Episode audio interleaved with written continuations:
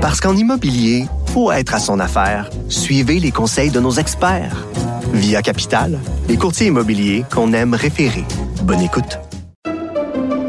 Pendant que votre attention est centrée sur cette voix qui vous parle ici, ou encore là, tout près ici, très loin là-bas, même très, très loin. Celle de Desjardins Entreprises est centrée sur plus de 400 000 entreprises partout autour de vous. Depuis plus de 120 ans, nos équipes dédiées accompagnent les entrepreneurs d'ici à chaque étape pour qu'ils puissent rester centrés sur ce qui compte, la croissance de leur entreprise.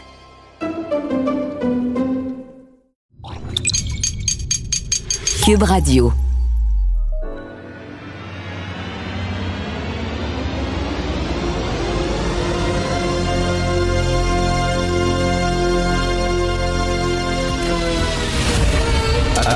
Attention, cette émission est laissée à la discrétion de l'auditeur. Les propos et les opinions peuvent choquer. Peuvent choquer. Oreilles sensibles s'abstenir. Richard Martineau. Martino.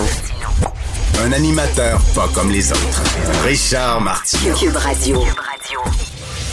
Bonjour, bon vendredi. Merci d'écouter Cube Radio. Je voyais tantôt euh, à LCN, euh, il y avait un reportage sur euh, le groupe Wagner, hein, le groupe paramilitaire de pété complet euh, qui sont embauchés par les Russes pour euh, mettre l'Ukraine au pas. Et là, ils sont en tabarnouche, le groupe paramilitaire Wagner, parce qu'il manque de munitions. Puis là, ils disent, nous autres, on va sacrer le camp, on va lever les feux, puis on va partir. On demande à Poutine de nous envoyer des munitions. Et ce sont des mercenaires qui sont prêts à tout. Hein. Ils l'ont déjà dit, nous autres, on prendra pas de prisonniers, là, euh, comme la Convention de Genève le prescrit, là, en disant, si on arrive, puis on voit des soldats ukrainiens, on va les tuer. Euh, c'est tout. Là. On commencerait pas à les prendre prisonniers. C'est une gang de méchants pétés. Et ça pose la question, comment ça se fait qu'on fait de la sous-traitance dans la guerre? Euh, il y a la privatisation de la guerre. C'est pas seulement que la Russie qui fait affaire avec euh, des gens du groupe Wagner et Normal Lester nous apprenait en cette semaine qu'ils étaient payés en or. Ils sont payés par des lingots d'or, ces gens-là. Les autres, là, les, mercenaires disent Moi, je m'en fous, c'est quoi la cause euh, C'est-tu la gauche contre la droite C'est-tu le gouvernement contre des, des rebelles? On s'en fout totalement. Payez-moi, puis dites-moi de quel bord vous voulez que je, vais combattre, puis je vais le faire. Les États-Unis font ça avec un organisme comme Blackwater. Il y a eu plein de livres, il y a eu plein de reportages.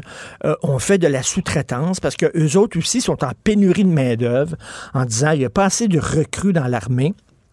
Donc, euh, on va privatiser. On va faire affaire avec des, entreprises privées.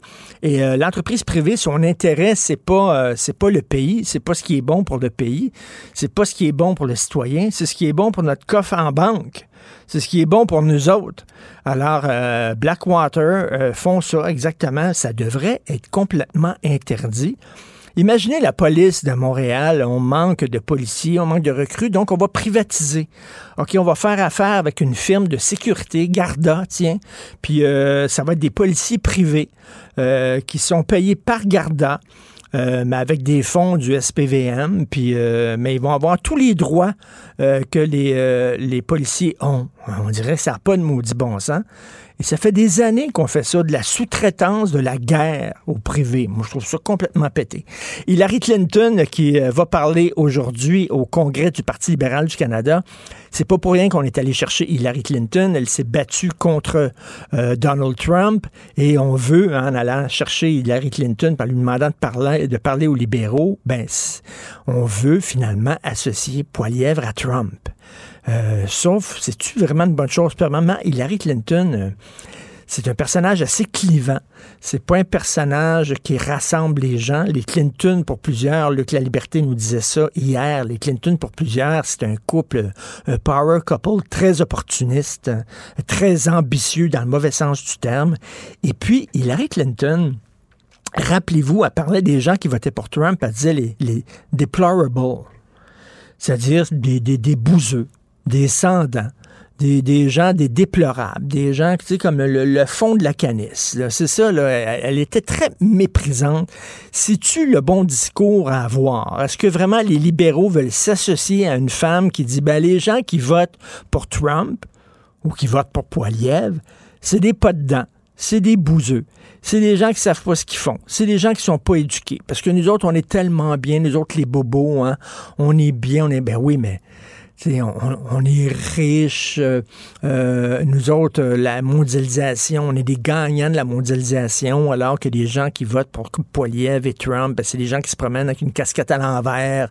Ce sont des camionneurs qui ont bloqué le centre-ville d'Ottawa. Ce sont des gens qui ont pris le Capitole d'assaut. Je sais pas si c'est très bon pour le Parti libéral d'avoir ce discours un peu méprisant, mais ça va, ça va avec leur chef, leur chef qui se tient avec l'élite, hein, qui se tient avec des gens extrêmement riches, qui est reçu dans des villas en Jamaïque ou sur des îles privées, etc., qui est complètement déconnecté euh, du monde ordinaire. C'est un peu ce qu'on reprochait à Clinton aussi, d'être complètement déconnecté, de se tenir avec euh, la crème de la crème à Hollywood, à Los Angeles, etc., sur Park Avenue à New York, et d'être déconnecté de monsieur et madame tout le monde qui, eux, ben, voyaient leur job sacrer le camp, partir les, les entreprises quitter les États-Unis pour d'autres pays, puis qu'eux autres, ben, ils se reconnaissaient dans Trump, euh, à tort ou à raison. Ben, c'est la même chose ici au Canada. Il y a peut-être des gens qui votent, euh, votent euh, Poiliev parce qu'ils ne se reconnaissent pas dans le côté élitiste des libéraux, puis eux autres, ben, ils en remettent en allant chercher quelqu'un comme Hillary Clinton. Pas sûr que ce soit une super bonne idée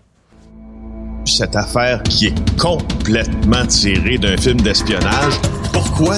C'est vraiment intéressant? On peut pas dire l'inverse. Donc, la drogue, c'est non. Un journaliste d'enquête, pas comme les autres. Félix Séguin.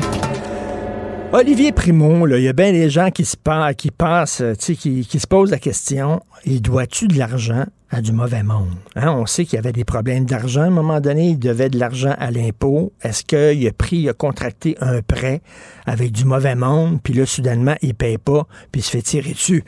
Mais là, je suppute, là, Félix.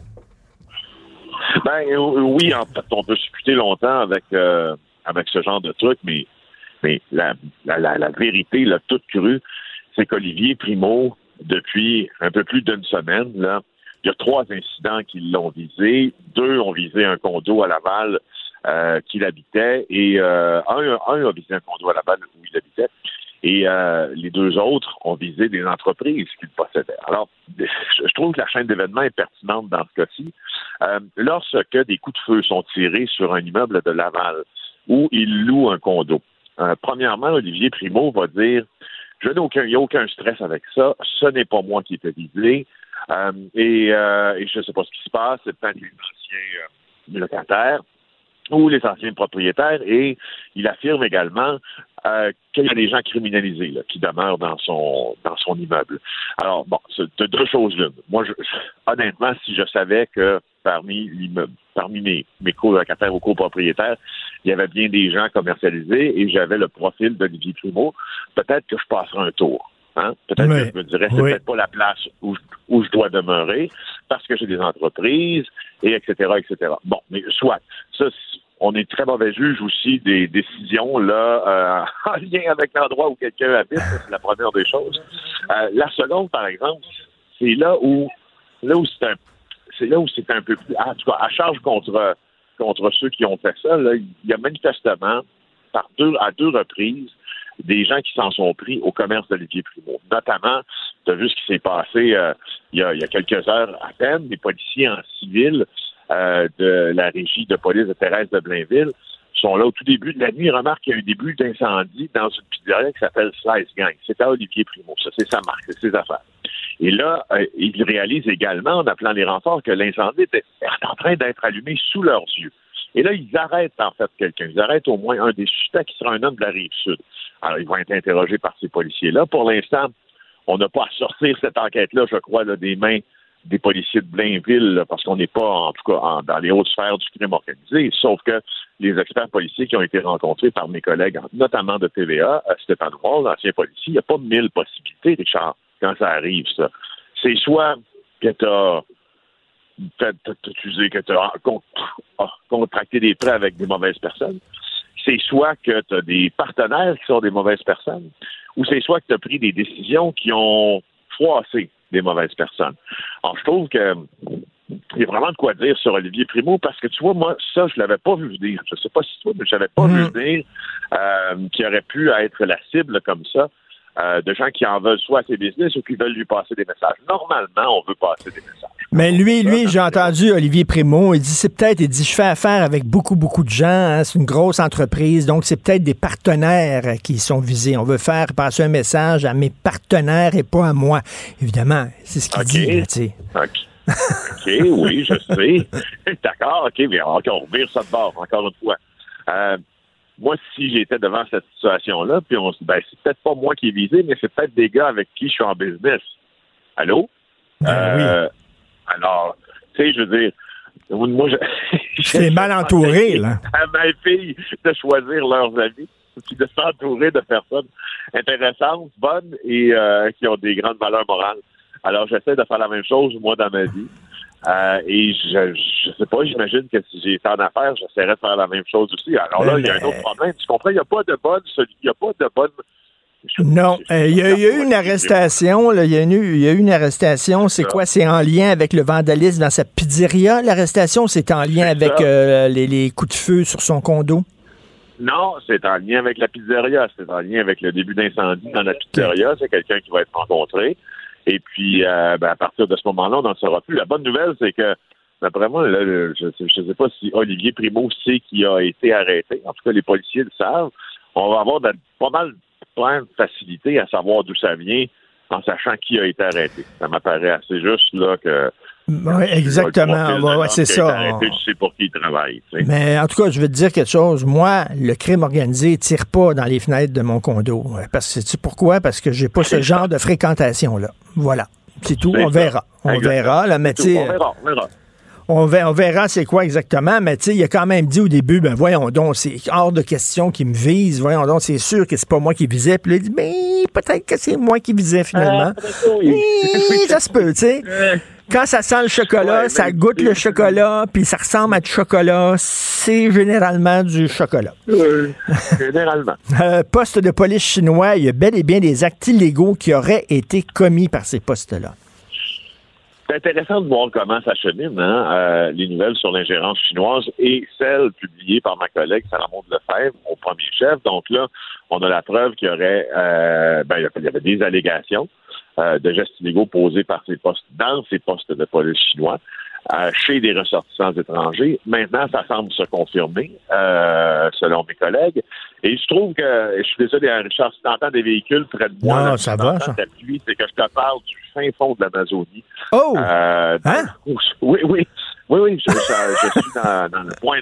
Oui, je suis à la pointe nord euh, de l'Amazonie euh, présentement en train de faire un reportage sur le narcotrafic. Je me suis arrêté. La où j'avais du signal alors pour te parler parce que c'est un moment de ma journée que je ne veux pas rater. Attends une minute, est-ce que tu es près? Est-ce que tu es près de la forêt amazonienne, de la jungle? C'est-à-dire? Oui, oui, je suis dans la, je suis dans la jungle amazonienne. je suis près d'un village qui s'appelle, euh, d'une ville qui s'appelle Pucallpa. Donc, Pucallpa, et, euh, est à l'est, euh, ça, est à l'est du Pérou. Il faut traverser la cordillère des Andes et puis c'est à, 800 km. Si tu veux faire ça, on entend en avion. Si tu veux faire ça en auto, ça prend, ça va prendre à peu près 24 heures. Mais, mais là, on est avec des on est avec des experts là, en la matière, des policiers, avec l'armée, puis on s'en va notamment là, dans des dans des champs de coca, puis euh, oh. regardez comment on Oh là là, OK.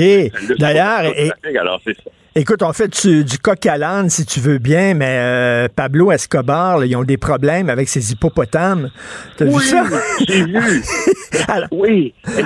écoute, et, les, les, Colombiens s'en scandalisent en disant, mais parce que, tu sais, le tourisme criminel, ça a quand même une certaine valeur aux yeux de ceux qui le pratiquent. Tu l'as déjà fait, je l'ai déjà fait, t'es allé à ben Corleone, en ben Italie, j'y suis allé aussi, on veut voir, bon, sauf qu'à un moment donné, quand tu t'en vas dans la, hacienda de, de, Pablo Escobar, euh, dans son zoo, puis là, les hippopotames qui y étaient, parce que lui, c'était créé un zoo, là, ils sont en train de se reproduire, mais tabarnouches à vitesse grand V, et là, tu as un paquet de touristes qui s'en vont euh, en Colombie, qui est un, pays merveilleux. Hein? Je sais pas si tu as vu le dernier livre que Jean-Michel Leprince a publié, là, c'est la faute de Pablo. Mais, euh, écoute, voir, voir, aller voir les hippopotames de Pablo Escobar, c'est quand même euh, assez bizarre comme voyage. Merci beaucoup. Fais attention à toi dans la jungle ah, colombienne. Oui, oui. On se parle lundi. Salut. Ça va, OK. Martino. Le parrain de l'actualité.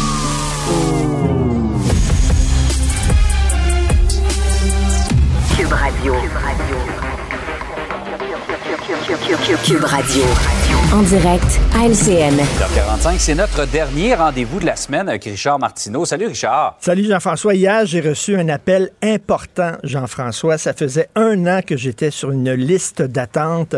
Je, euh, je te confie que dans deux mois, je vais avoir une auto électrique. Dans deux mois. Oh! Alors, j'ai amorcé ce matin ma tournée d'adieu des stations d'essence. Alors, c'était SO ce matin. Tu le regretteras pas, crois-moi. Et bientôt, ça va être Petro-Canada, Ultramar, Shell. Je salue les gens de Calgary et de l'Alberta pour le pétrole sale que vous m'avez donné pendant toutes ces années. Euh, L'Algérie aussi, le Kazakhstan. hein. Merci beaucoup. J'aurais plus besoin de vous autres. Est-ce que tu en as une? Tu dis que je le regretterai pas. Tu as une auto Oui, oui, électrique oui, toi je suis, je suis dans le mo- en mode électrique depuis trois mois maintenant. Et alors, ça va bien? Oui, oui, oui, Ah. oui. Mais euh, tu, tu peux encore fréquenter les stations-service parce que certaines grandes bannières ont des stations de, de chargement Ah. euh, pour les voitures électriques. OK, mais je vais me garder une petite gêne pendant un petit bout de temps. là. Je pense que je vais aller les mouner Je te dirais que c'est plus cher qu'ailleurs. Alors, très content. Hey, Richard, c'est troublant cette histoire-là dans la région de Québec, dans ce CPE. Un possible cas d'excision sur une, euh, sur une petite fille. Il y a la Commission des droits de la personne qui va pousser ça plus loin. Écoute, euh, bravo à la directrice de CPE, à l'éducatrice, une éducatrice qui change une petite fille de deux ans et qui s'aperçoit qu'il y a quelque chose de bizarre avec ses organes génitaux, qui regarde, puis elle dit, ben coudon, elle n'a pas de clitoris, donc euh, est-ce qu'il y a eu une excision? Elle appelle à DPJ en disant, pouvez-vous faire enquête? Parce que qu'est-ce que c'est de la cruauté contre les enfants, voyons. Ben Elle dit, pouvez-vous faire enquête? La DPJ dit, c'est trop délicat. Qu'est-ce que c'est ça, c'est trop délicat? Qu'est-ce qu'il y a de délicat là-dedans? On vit où, nous autres, là? Est-ce qu'on vit au Canada? Est-ce qu'on vit au Québec? On vit pas en Afghanistan, on vit pas au Pakistan, on est ici. C'est quoi ça? Ah, quoi? C'est culturel? C'est leur, leur mode de vie? C'est leur religion? Moi, je, je- je- je ne suis plus capable d'entendre ça. Euh, récemment, là, il y a eu l'histoire d'un troisième professeur qui est l'objet d'allégations concernant une euh, inconduite sexuelle euh, au collège Stanislas là, à OK? Et euh, j'avais lu dans la presse là, où euh, la direction, euh, il avait été, bon, il y a des allégations embrassées des, des- des- étudiants, des étudiantes. Et là, on dit c'est culturel. De, de sa part. Qu'est-ce a de culturel d'embrasser des enfants? Qu'est-ce qu'il y a de culturel de faire des, des, de l'inconduite sexuelle auprès d'enfants? Ou alors on dit, ah oui, euh, il y a des enfants qui ont été euh, battus par leurs parents, mais tu sais, dans cette communauté-là, c'est c'est comme ça qu'on fait, c'est culturel.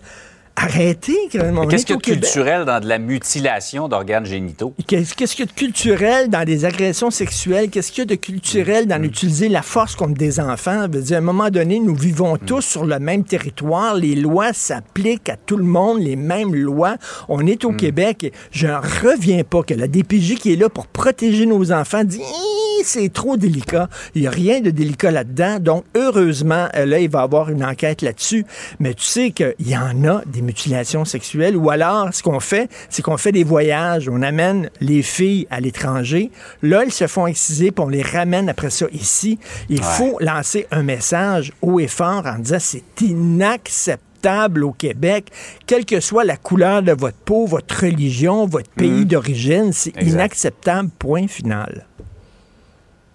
Par ailleurs, en Floride, une loi controversée qui interdit la transition de genre aux mineurs. Et Ron DeSantis va se faire un plaisir de signer cette loi-là. Écoute, euh, je suis pas un fan de Ron DeSantis. On sait, tu sais, qu'entre autres, il voulait, euh, ben, en- il a interdit aux écoles, entre autres, de parler euh, de- de- d'homosexualité, entre autres, euh, aux jeunes dans les écoles Don't say primaires. Donc, c'est gay. Alors, puis il est parti en guerre aussi contre Disney parce que Disney était trop complaisant, Ouais. Trop ouvert envers les gays puis les trans.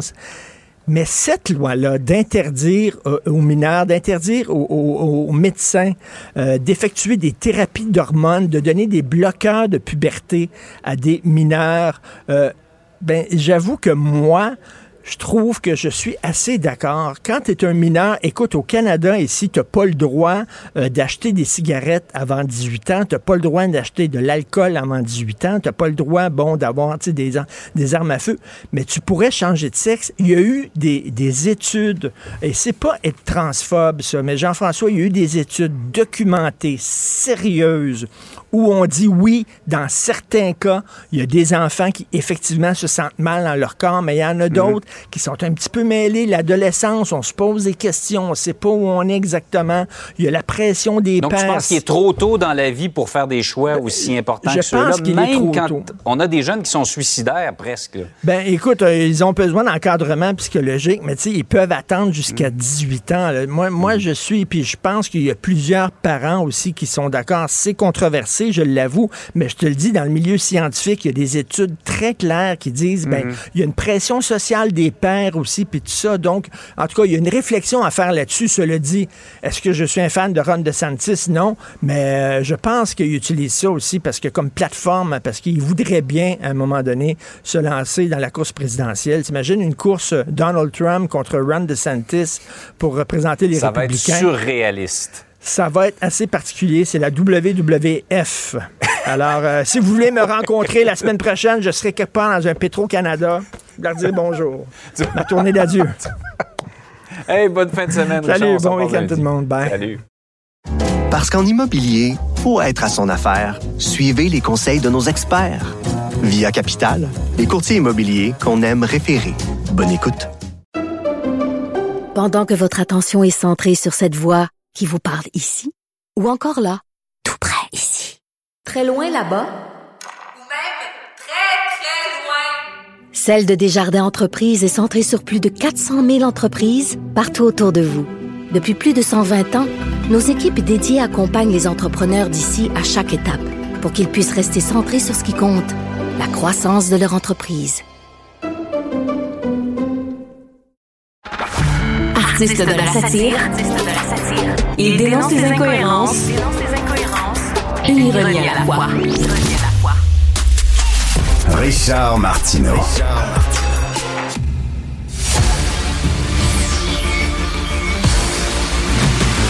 Jean-François Lisée, On va juste dire qu'on est d'accord. Thomas Mulcair. Je te donne 100 raison. La rencontre. C'est vraiment une gaffe majeure. Tu viens de changer de position. Ce qui est bon pour Pitou est bon pour Minou. La rencontre. Lisée.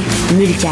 Alors, euh, Jean-François, euh, Gaétan Barrette trouve que Bernard Drinville s'accorde trop de pouvoir avec sa réforme. Quand c'est rendu que Barrette te dit ça, c'est que ça va mal. Qu'est-ce que t'en penses? C'est intéressant parce que euh, les collègues, là, j'ai vu euh, euh, discuter, discuter un petit peu sa, euh, sa, sa, sa détermination à, à affirmer ça parce que moi, j'ai pensé que c'était un genre de, ga, de barrettisation des pouvoirs du ministère de l'Éducation.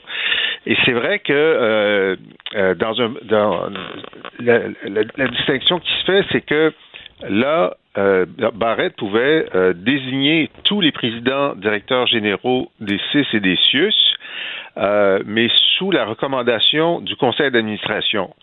Alors que dans le cas des directeurs euh, généraux des centres euh, scolaires, euh, c'est pas sous la recommandation du conseil d'administration.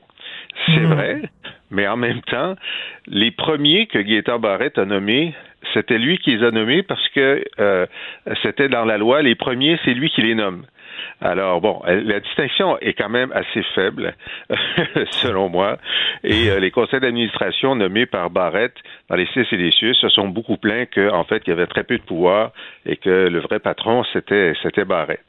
Alors, la, question euh, sur ce point-là de la réforme, c'est bon, le ministre se donne des pouvoirs de nomination, de dégommage et aussi euh, de pouvoir renverser une décision, euh, mais il, il dit ben jusqu'à maintenant, il est là depuis octobre, il n'y a pas de cas où je pense que j'aurais renversé une décision ou j'aurais voulu changer euh, le, le, le directeur général, mais je vais leur donner des objectifs et puis euh, ils vont avoir cinq ans pour atteindre leur objectif. Alors c'est la- c'est le même débat que dans le, le- la réforme de la santé de Gaétan Dubé. Est-ce que les directeurs euh, régionaux et locaux vont avoir la marge de manœuvre nécessaire à l'intérieur de leur euh, objectif pour innover, faire ce qu'ils veulent, euh, puis être, être jugés sur les ben, résultats. c'est ça, je- Jean- que Jean-François? le ministre va être constamment par-dessus l'épaule de chacun en disant fais ça, fais pas ça. C'est ça la question. Ben, c'est ça. Et Jean-François, comme Henry Ford disait lorsqu'il a commencé à, à faire des autos, il disait les gens vont pouvoir acheter des autos de n'importe quelle couleur en autant qu'elles soient noires. Exact, exact. c'est un peu ça. Alors, euh, Tom, qu'est-ce que tu en penses? Moi, je pense que c'est une autre illustration d'une tendance lourde, Richard, chez ce gouvernement de la CAQ. En fait, je suis dans le game depuis longtemps, comme vous deux, et différentes sauces, différentes variétés, différentes saveurs de gouvernement, mais j'ai jamais vu un gouvernement du Québec aussi centralisateur. Et ce que je trouve fascinant avec le Go, c'est qu'il veut être en charge de tout, mais il est responsable de rien. Donc, dès qu'il y a quelqu'un qui fait quelque chose qu'il n'aime pas, il veut le contrôler. On a eu un dirigeant de centre de services scolaires au Saguenay-Lac-Saint-Jean qui a dit, ben, garde là, ton histoire de maternelle, 4 ans, on ne le fera pas, on n'a pas les ressources, on ne peut pas y arriver. Ah, ils sont tombés dessus euh, comme une tonne de briques. Et quelques semaines plus tard, le même euh, Bernard Drinville est en train de dire ben, Je ne vais pas vous bullshiter, c'était son terme, pas le mien. Je ne vais pas vous bullshiter, on ne le fera pas, on n'a pas les ressources. Tiens, tiens. Donc, quelqu'un a dit vrai, il a osé dire vrai au gouvernement Legault, mais ce n'était pas ce qu'il voulait entendre, il se fait tabasser. Et quelques semaines plus tard, le ministre se rend compte que c'est lui qui avait raison, le, le gars du centre de service scolaire. Donc, c'est leur petite frustration de bureaucrate, mais soyons clairs, ni Drainville, ni Legault n'ont assez de ressources autour d'eux autres pour faire ça. C'est qui qui est en train de draver ça? C'est un réflexe normal, bureaucratique, classique, euh, auquel on est en train d'assister. Mais par le passé, il y avait toujours assez de gens avec du tonus autour de la table du Conseil des ministres, notamment au cabinet du Premier ministre, pour dire un instant, papillon, on peut pas nous mettre le nez dans les décisions des centres de services scolaires parce que même si on a scrappé le, caractère redevable, imputable des commissions scolaires élues, ben là, on peut pas avoir assez de ressources pour mettre notre nez là-dedans. Il y a aussi un manque de, de, perception de la différence d'un endroit à un autre. Tu mets un fonctionnaire dans la tour pour le ministère de la Santé à Québec ou pour l'éducation, eux, ils pensent que tout est parfait comme chez eux. Hein, à Québec. Il y a, ce qu'il y a une différence entre Charlebourg et Sainte-Foy? C'est ça, c'est la grande discussion existentielle. Mais je m'excuse, une grosse différence entre les cantons de l'Est puis la Basse-Côte-Nord. Il y a une grosse différence entre les îles de la Madeleine puis le West Island. Mais si tu n'as jamais mis les pieds en dehors de ta tour à Québec, ben, tu sais pas. Donc, ils sont en train de centraliser avec des gens qui n'ont pas le goût de connaître ces différences-là et qui ne peuvent, peuvent, pas les maîtriser. Et Jean-François, je parlais hier à un enseignant du secondaire, Luc Papineau, qui me disait, ben là, les directeurs généraux, ils vont savoir de quel côté beurrer leur toast. C'est-à-dire que si, si est-ce qu'ils vont vraiment avoir une liberté en disant, ben là, si je dis telle affaire, si je critique le gouvernement, je risque de sauter. Il va me faire sauter. Donc, je vais faire le béni oui-oui. Je critiquerai pas le ministre. Je critiquerai pas les ah, orientations du ministère. Ça, c'est une très bonne idée de ne pas critiquer le ministre quand c'est lui qui, t'embauche. Mais euh, écoute, la question, ça va être de savoir si les directeurs généraux vont avoir assez de colonne vertébrale pour dire, écoutez, on a négocié des objectifs, là, vous allez me laisser faire. Puis si dans cinq ans, j'ai pas atteint mon objectif, vous me virez. Euh, ou euh, si effectivement, comme beaucoup d'informations vont être centralisées à Québec, si si le, ministère puis le ministre va vouloir intervenir pendant le processus. Euh, ça, c'est à voir, c'est à voir. Mais c'est sûr que euh, ça tétanise un peu les gens de savoir qu'ils sont euh, sur un siège éjectable. Remarque, la plupart des gens dans le secteur privé sont sur un siège éjectable. Il y en a qui sont productifs quand même. L'autre enjeu très important, c'est que c'est la formation professionnelle des, enseignants.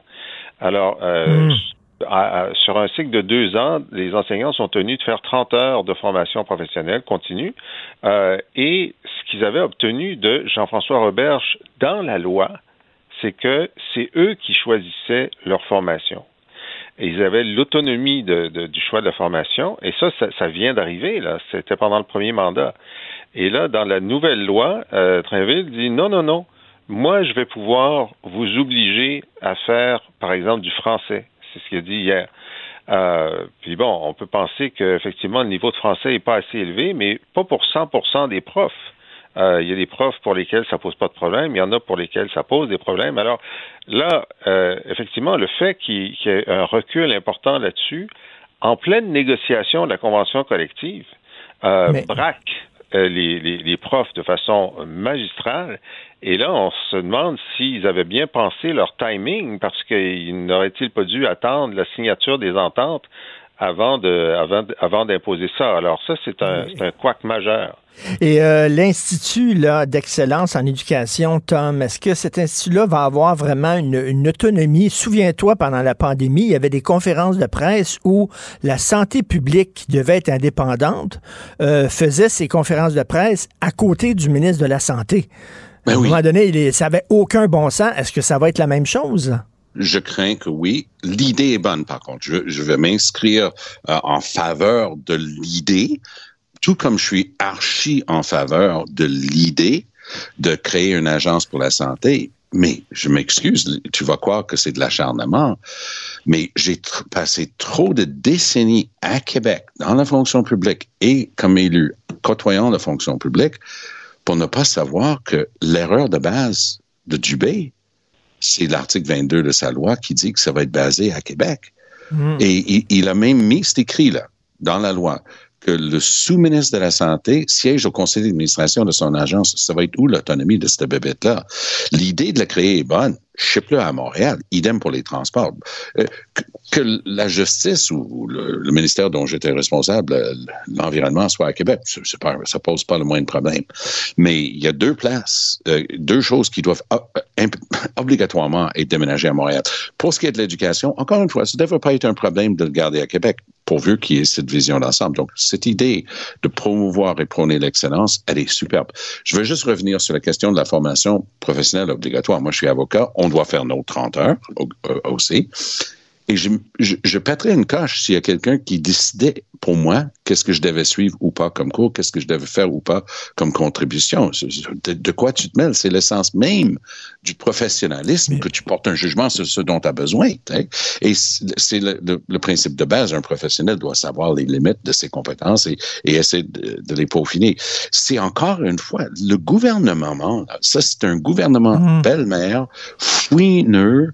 C'est épouvantable leur tendance à vouloir mettre leur nez dans tout. Et c'est pour ça, par ailleurs, qu'il y a tellement de choses qui foirent. Tu mets ton nez dans tout, ça foire à la SAC, système d'ordinateur qui est encore une merde majeure, mais c'est la faute à personne. C'est ça la, la CAQ. On veut être en charge de tout, mais responsable de rien. Euh, écoute, Jean-François, ingérence chinoise. Donc, Michael Chung, ce député conservateur qui a appris qu'il avait été visé euh, euh, par des, représentants du régime chinois. Et là, il a dit ça n'a pas de bon sens. Le gouvernement aurait dû m'avertir que ma famille était dans leur, été visée par eux autres. Euh, Trudeau, il dit on le savait pas, on ne savait pas. Là, là, on, on se rend compte que ben, euh, Justin Trudeau aurait menti sur ce que savait son gouvernement sur les menaces euh, à Michael Chung. T'en penses quoi? Ben, écoute, selon Michael Chung, euh, dans la conversation qu'il y a eu avec euh, le CRS, il, il en a tiré la conclusion que, euh, le- que la, la conseillère à, à la sécurité nationale, euh, je pense que c'est Jody Wilson, euh, était au courant, était au courant, et euh, ben là, soit elle l'a pas dit à son premier ministre, qui est inacceptable, euh, soit elle l'a dit, puis le premier ministre fait semblant de, ne pas le savoir. Euh, alors là, évidemment, le comité qui enquête sur l'ingérence chinoise, qui a déjà entendu Wilson, va vouloir l'avoir encore. Et là, à, ce- point-là de l'enquête, il va falloir avoir des, des polygraphes, là. Euh, parce que Ouais, là, ouais, c'est- ouais. la parole de l'un contre Mm. la parole de l'autre. Mm. C'est c'est difficile, moi je vais te dire, c'est difficile à croire qu'un un conseiller à la Sécurité nationale qui aurait eu cette information-là ne l'aurait pas dit au président, euh, pas au président, au, au premier ministre, à cause de, de la nature politiquement très sensible de l'information. Ça, Oui. c'est une chose qui immédiatement euh, bondit de la page puis dit ça, il faut que le premier ministre le sache parce qu'il y a une décision politique à prendre de, de gestion de ce problème-là. Alors, écoute, de toute façon, ce que ça fait, c'est que euh, les libéraux auraient bien aimé que cette question-là euh, passe sous le tapis, mais là, euh, il y a tellement de choses sous le tapis que le, le tapis est presque rendu au plafond. Alors, c'est un problème qui ne s'en va pas, qui semble s'amplifier de semaine en semaine. Et là, le 26 mai, donc, euh, M. Johnston, euh, le, rap- le rapporteur spécial, euh, va faire sa recommandation et il y a 100% des chances que sa recommandation, ce soit une enquête publique parce que s'il dit que ça prend pas d'enquête publique, ça va être euh, scandaleux. Les gens, les gens ne le prendront pas. Même les électeurs libéraux pensent que ça prend une enquête publique. Oui, et ce, truc-là a tombé en fin de journée hier parce que ça a pris deux jours de questions par Poiliev et les conservateurs auprès de Trudeau pour que Trudeau, finalement, hier, la troisième journée, pond sa réponse. Et faisant du grand Trudeau, il s'est pas contenté juste de dire on ne savait pas. Et il a dit, je ne savais pas, puis hey, j'ai donné de la chenoute au SCRS, t'as dit, ça c'est grave. Prochaine fois que tu as quelque chose comme ça, il faut que ça monte dans la chaîne de commande. Là, là, Trudeau a l'air fou. Une chance pour lui, parlant de tapis, il est sur son tapis volant en route pour Londres en ce moment pour le couronnement parce que ça aurait été encore chaud pour lui aujourd'hui. Il espère sans doute que le couronnement ferait oublier bien les affaires, mais j'ai l'impression que quelques journalistes vont se souvenir de lui poser des questions.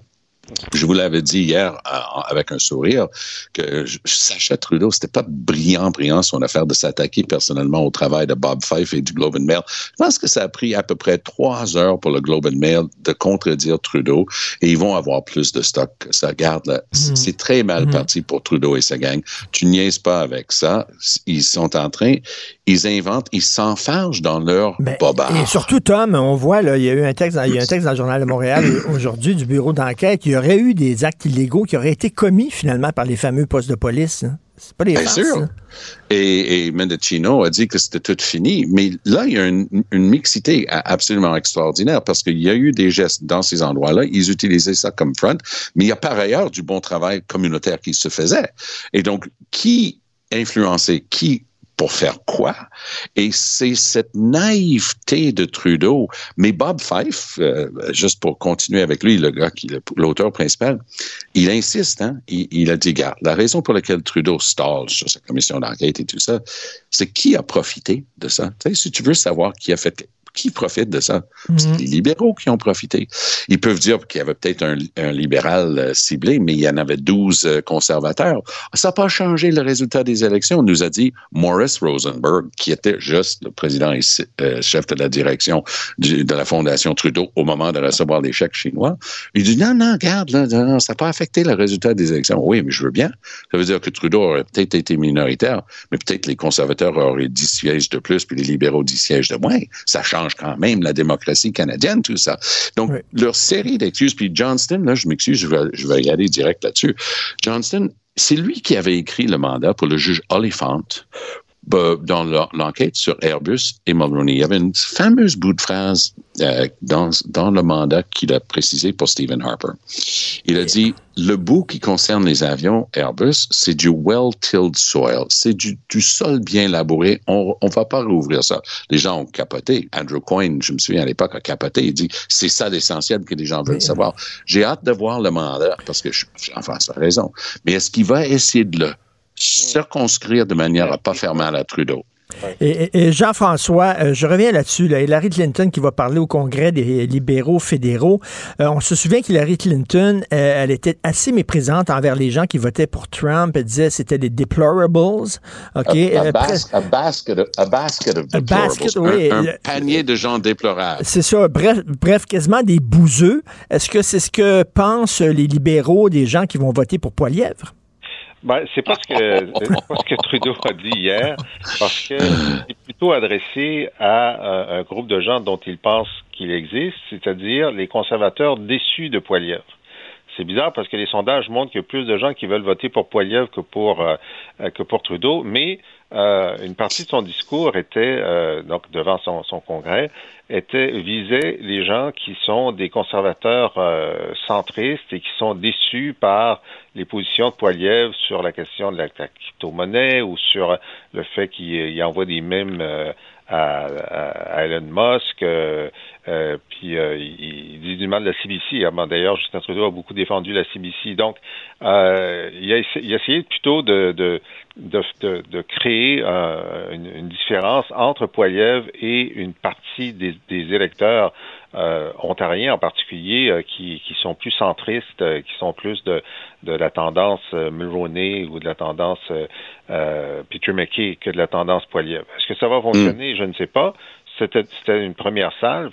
Moi, je vais te raconter quelque chose sur Hillary Clinton qui m'a qui m'a beaucoup choqué. Euh, donc, euh, Hillary Clinton était venue à Montréal à l'invitation de la Chambre de commerce, donc avec un très gros chèque pour parler. Et euh, donc, tout le monde, c'était pendant la campagne électorale de 2014. Et euh, donc, à la table d'honneur, euh, Madame euh, Pauline Marois était là. Et c'était une époque où il y avait plusieurs premières ministres euh, féminines au Canada. Oui. Alors, euh, avant euh, la rencontre, donc, euh, Mme Clinton avait rencontré plusieurs personnes euh, du gratin montréalais, mais pas Pauline Marois. Et ensuite, dans son discours, il y a un moment où Hillary euh, salue le fait qu'il y a plusieurs femmes premières ministres au Canada, mais ne nomme pas Pauline Marois qui est présente. Est-ce que c'était voulu, selon toi? Ça doit. Ben, c'est une femme assez intelligente. Tu sais, je comprends que des, des, des, des personnalités politiques euh, américaines ne veulent pas se coller à des séparatistes, mais ça, j'ai trouvé que cet oubli calculé était euh, un manque d'élégance euh, et même simplement de diplomatie de la part de l'ancienne secrétaire d'État américaine. J'ai trouvé ça extrêmement choquant. Euh, évidemment, on n'en a pas parlé. Pauline n'en a pas parlé. Euh, elle a eu un, un- un point de presse après, puis elle a dit quel excellent discours, etc. Euh, moi, je pense que j'étais Hmm. plus en colère qu'elle. Euh, J'ai trouvé ça inacceptable. Eh bien, et en terminant très, très rapidement, euh, on dit que euh, les, les médias ne seront pas aussi gentils envers euh, le, le roi Charles III qu'ils l'étaient envers euh, Élisabeth II. Qu'est-ce que vous en pensez, Tom? Ben, je pense que c'est compréhensible aussi. Euh, Charles traîne beaucoup de casseroles côté personnel. On va juste le dire gentiment comme ça. On n'a pas besoin de la veille de son couronnement de tout ressortir, mais il- il- il- des bourdes, il y en a. Des, des esclandres, il y en a. Euh, des gaffes majeures, il y en a. Du comportement personnel très douteux, il y en a. Euh, il n'y avait rien de tout ça avec Elisabeth II qui représentait, qui incarnait une institution, puis représentait cette couronne. Donc, euh, j'invite les gens d'aller s'amuser à lire euh, mon article dans le Journal de Oui, Montréal ben qui oui. donne suite à notre discussion sur la couronne et le fleur de lys. Parce que j'ai j'ai hâte de voir la version demain.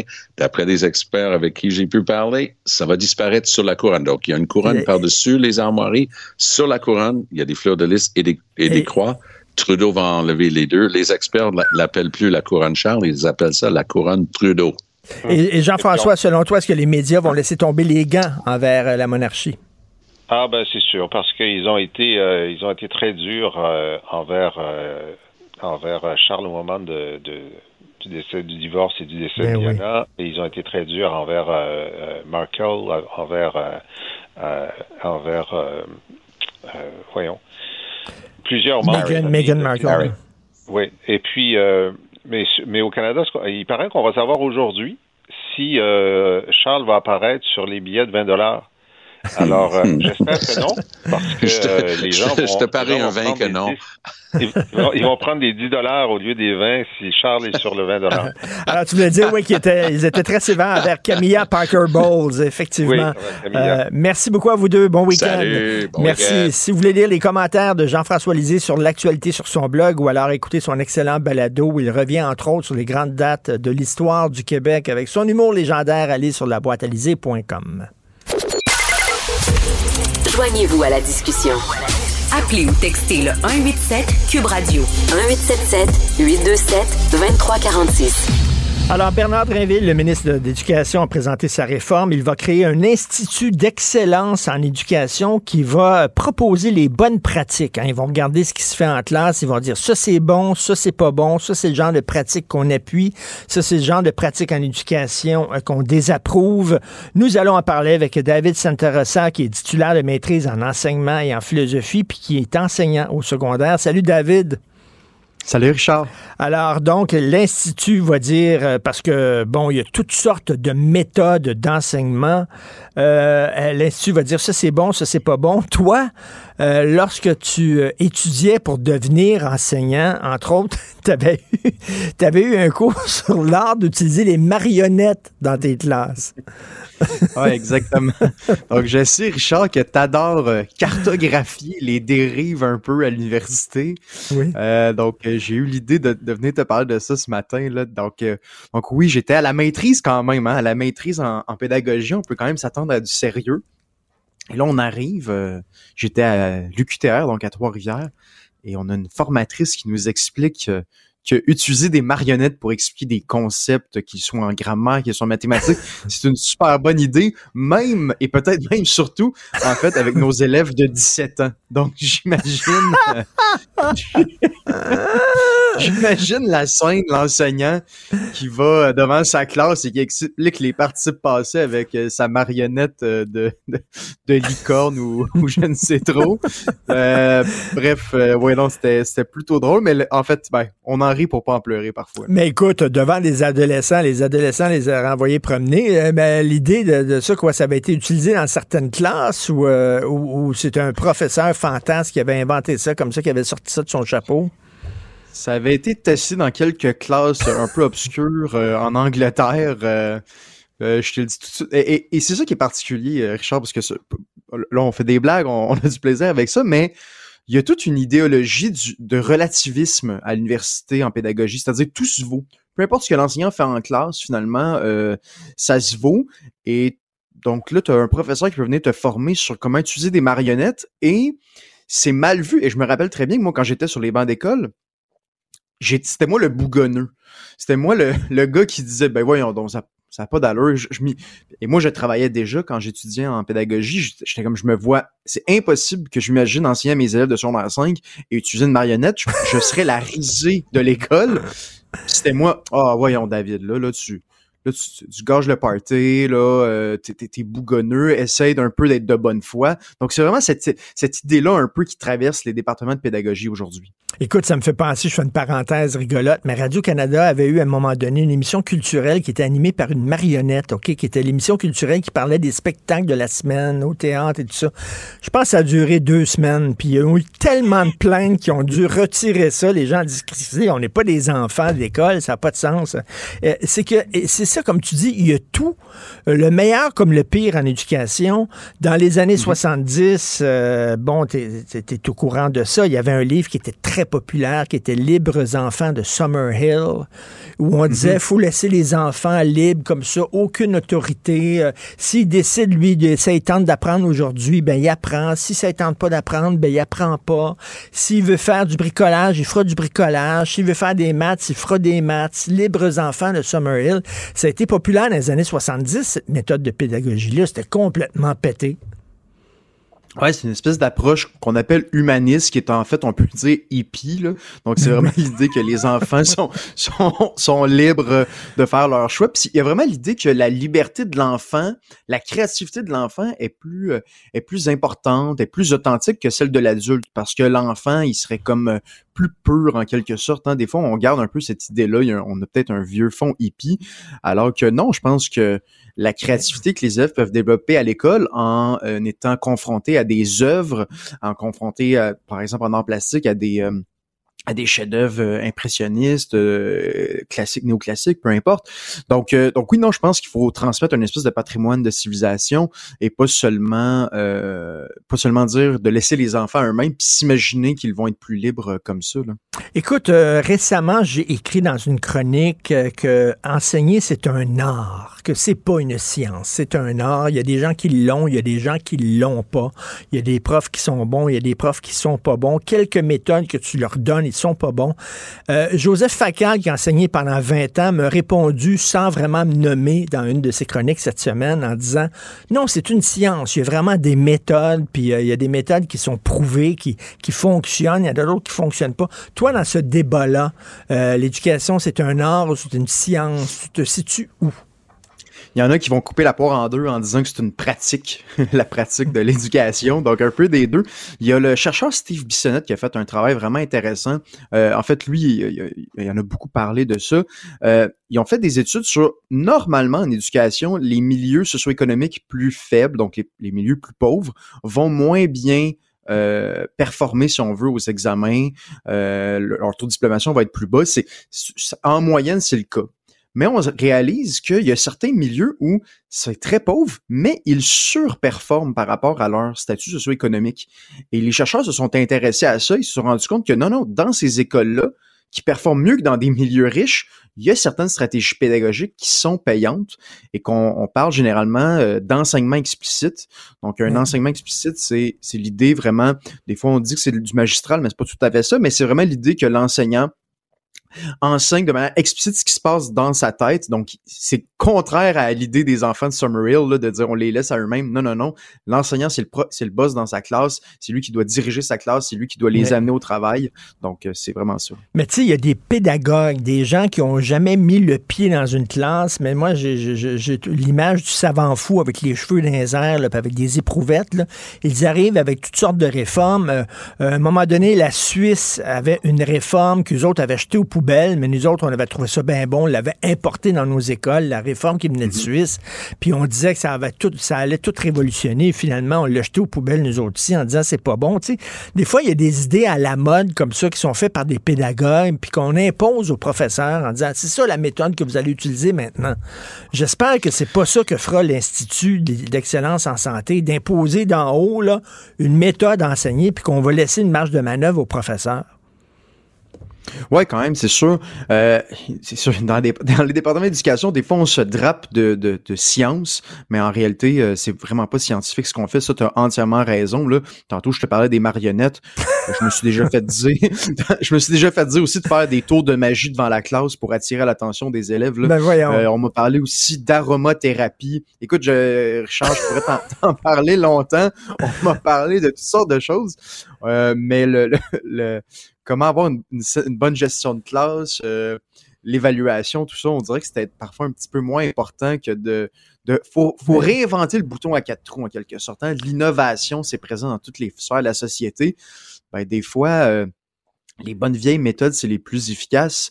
L'important, c'est que les élèves, euh, c'est que ça fonctionne, c'est que les élèves passent, que les élèves réussissent. C'est le plus important. On veut pas que le ministère soit vraiment présent dans toutes les classes comme une police qui commence à voir, bon, qu'est-ce que fait le professeur? Mais tu sais, tu le dis souvent, David, un professeur, c'est pas là pour faire de l'embrigadement, c'est pas là pour pousser un agenda politique ou idéologique, c'est là pour présenter des faits, les deux côtés de la médaille, et c'est l'étudiant, après ça, qui va se faire une tête là-dessus. Malheureusement, il y a trop de profs qui sont là puis qui essaient de pousser leurs idées. Et ça, c'est un problème ah. en éducation au Québec. Ah, bien sûr, bien sûr. Si tu me permets une anecdote, euh, Richard, quand j'étais à l'université en, en, philosophie, philosophie politique, il y a un professeur très connu, donc je tairai le nom, qui me parlait du conservatisme et qui, lorsqu'il parlait du conservatisme, criait conservatisme pour, euh, pour souligner que... D'une grande subtilité. d'une grande subtilité pour montrer que finalement les conservateurs c'est une, bande de cons finalement. Donc euh, donc oui, ça arrive ce genre de choses là ça serait peut-être intéressant que l'Institut euh, national, euh, l'Institut national d'excellence en éducation souligne l'importance de la neutralité enseignante en ce sens, parce que ça m'apparaît très, très fondamental. Être un bon enseignant, c'est neutre, c'est présenter les deux côtés de la médaille, c'est pas prendre position. Moi, je le fais. Moi, je prends position à, à l'extérieur de ma classe. Ça me fait plaisir de le faire. Mais en classe, il m'arrive à tous les jours de défendre des positions, en fait, de me faire l'avocat du diable, de poser des questions aux élèves. Euh, jamais sans prendre position moi-même, et les élèves le savent. Je m'écarte, euh, je, je, joue euh, carte sur table avec ça mais jamais je prends position devant mes élèves, c'est impensable. Bernard de Rome là, euh, euh, fait des entrevues, donne des entrevues parce que, bon, il, euh, il parle de journalisme, puis il dit qu'il déplore qu'à Radio-Canada, son ancien employeur, la, la ligne qui sépare le journalisme du militantisme est en train de s'effriter, et il dit, je reconnais plus le Radio-Canada où j'ai travaillé. on pourrait dire la même chose en éducation aussi. C'est-tu un prof ou c'est un militant? Des fois, c'est pas clair. Ouais. C'est vrai. Euh, je pense qu'en même temps, euh, à la défense des enseignants, ça a toujours existé. Hein. Je suis persuadé, mm. Richard, que quand tu étais sur les bancs d'école, euh, tu as eu des enseignants qui te embrigadaient dans certaines idéologies. Eh j'avais, mais toutes mes profs de philo ou presque étaient toutes communistes. Puis ils roulaient leurs mm. cigarettes. À l'époque, tu pouvais fumer en classe. Là. Et je me souviens, une prof qui était membre du Parti communiste qui roulait ses cigarettes puis qui nous parlait là, de, de l'Albanie en disant que c'est le régime en Albanie, c'était un régime fantastique alors que Christie, c'était staliniste. C'est mm-hmm. complètement pété. Là. Effectivement, c'était de l'embrigadement. Même dans les années 70, ça se faisait. Exactement, exactement. Donc, je pense que c'est ça, ce qu'on dit là, ça, ça, justifie vraiment que l'Institut national d'excellence doit se mettre euh, se mettre le nez là-dedans. Euh, tout le monde en sortirait gagnant, euh, surtout surtout les élèves en fait. Là. Ben c'est ça, mais c'est bien qu'il y ait un institut euh, comme ça, peut-être qui, qui sépare le grain de l'ivraie, comme on dit, puis qui dit, je m'excuse, voilà. mais les marionnettes, non. J'espère qu'ils vont dire ça. Ça dépend qui on nomme aussi. Hein. Si on nomme là-dedans, euh, ça dépend qui va faire, euh, qui va être dans l'institut. Si c'est des pro-marionnettes, on va se retrouver avec des marionnettes en classe. Là. Je sais pas. Là. Euh, et je serais pas étonné que ce soit le cas, Richard. Donc, hein, les départements d'éducation sont quand même remplis dans de, de, professeurs un peu. Tantôt, tu parlais du savant fou. Là. Des fois, ça ressemble un petit peu à ça. Je veux pas caricaturer parce que il y a quand même des excellents, j'ai eu d'excellents professeurs en éducation qui m'ont vraiment aidé à devenir un meilleur prof, mais il y avait aussi quelques euh, quelques illuminés, euh, si je peux dire ainsi, là, qui, euh, qui, qui, qui, si j'avais appliqué ce qu'il m'avait dit, il m'aurait nuit dans ma quête de devenir un meilleur enseignant. Ça. Et on voit là, des organismes comme la Commission des droits de la personne qui est gangrénée par les woke et puis Amnesty mm -hmm. International, tout ça, etc. Euh, je sais pas qui va être euh, nommé dans cet institut-là, mais ça part de là. C'est important, là, qui on va nommer. Ouais. Va falloir vraiment suivre ça euh, attentivement, parce que faut pas oublier que ce genre d'institut-là a un énorme pouvoir. C'est des, centaines de milliers d'élèves qui sont formés à chaque année. Là. Ça a un immense pouvoir, une immense responsabilité pour reprendre une, une citation de Spider-Man. Hein? Oui, c'est ça. donc, euh, donc, euh, donc, oui, non, on va suivre ça de, de près, Richard, puis je pense que ça va être très, très intéressant dans les, dans les prochains en, mois, prochaines années. En terminant, écoute, euh, je vais essayer de l'avoir la semaine prochaine. Le nouveau recteur de l'UQAM, il dit qu'il veut changer l'image de son université. Là. Il est tanné de cette image-là de gros cégep, là. puis il veut avoir une université rigoureuse. Est-ce que c'est de la musique à tes oreilles, ça, David? C'est de la musique à mes oreilles. Je, je vais le croire quand je vais le voir. Euh, je pense qu'il y a juste de laver les graffitis, là, c'est un chantier. Là, donc, euh, juste que c'est Lucam, ça va pas bien en ce moment. Je, je, souhaite, moi je suis un grand défenseur de Lucam. Je souhaite que ce soit une belle et grande université, mais en même temps, on est quand même un réaliste, puis on, on voit ce qui se passe actuellement. On jugera l'arbre à ses fruits. Alors, euh, comme voilà. ma marionnette dit, merci beaucoup, David, d'avoir parlé avec nous autres. David, c'était David Santarossa, titulaire de maîtrise en enseignement et en philosophie, enseignant secondaire. Bye bye! Salut. Salut. Parce qu'en immobilier, pour être à son affaire, suivez les conseils de nos experts. Via Capital, les courtiers immobiliers qu'on aime référer. Bonne écoute.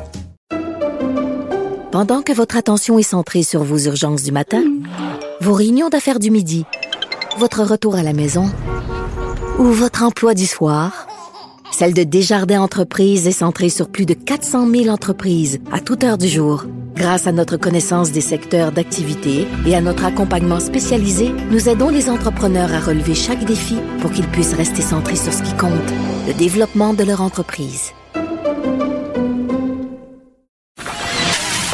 Richard Martineau. Plongé dans l'actualité avec des observateurs qui pensent à contre-courant. Je vous parle souvent de l'excellente revue Argument. Si vous avez jamais acheté ça, là, achetez le dernier numéro. Essayez une fois là, de l'acheter. On peut le, trouver dans des kiosques là, de magazines et tout ça. C'est une super bonne revue avec des textes très intéressants.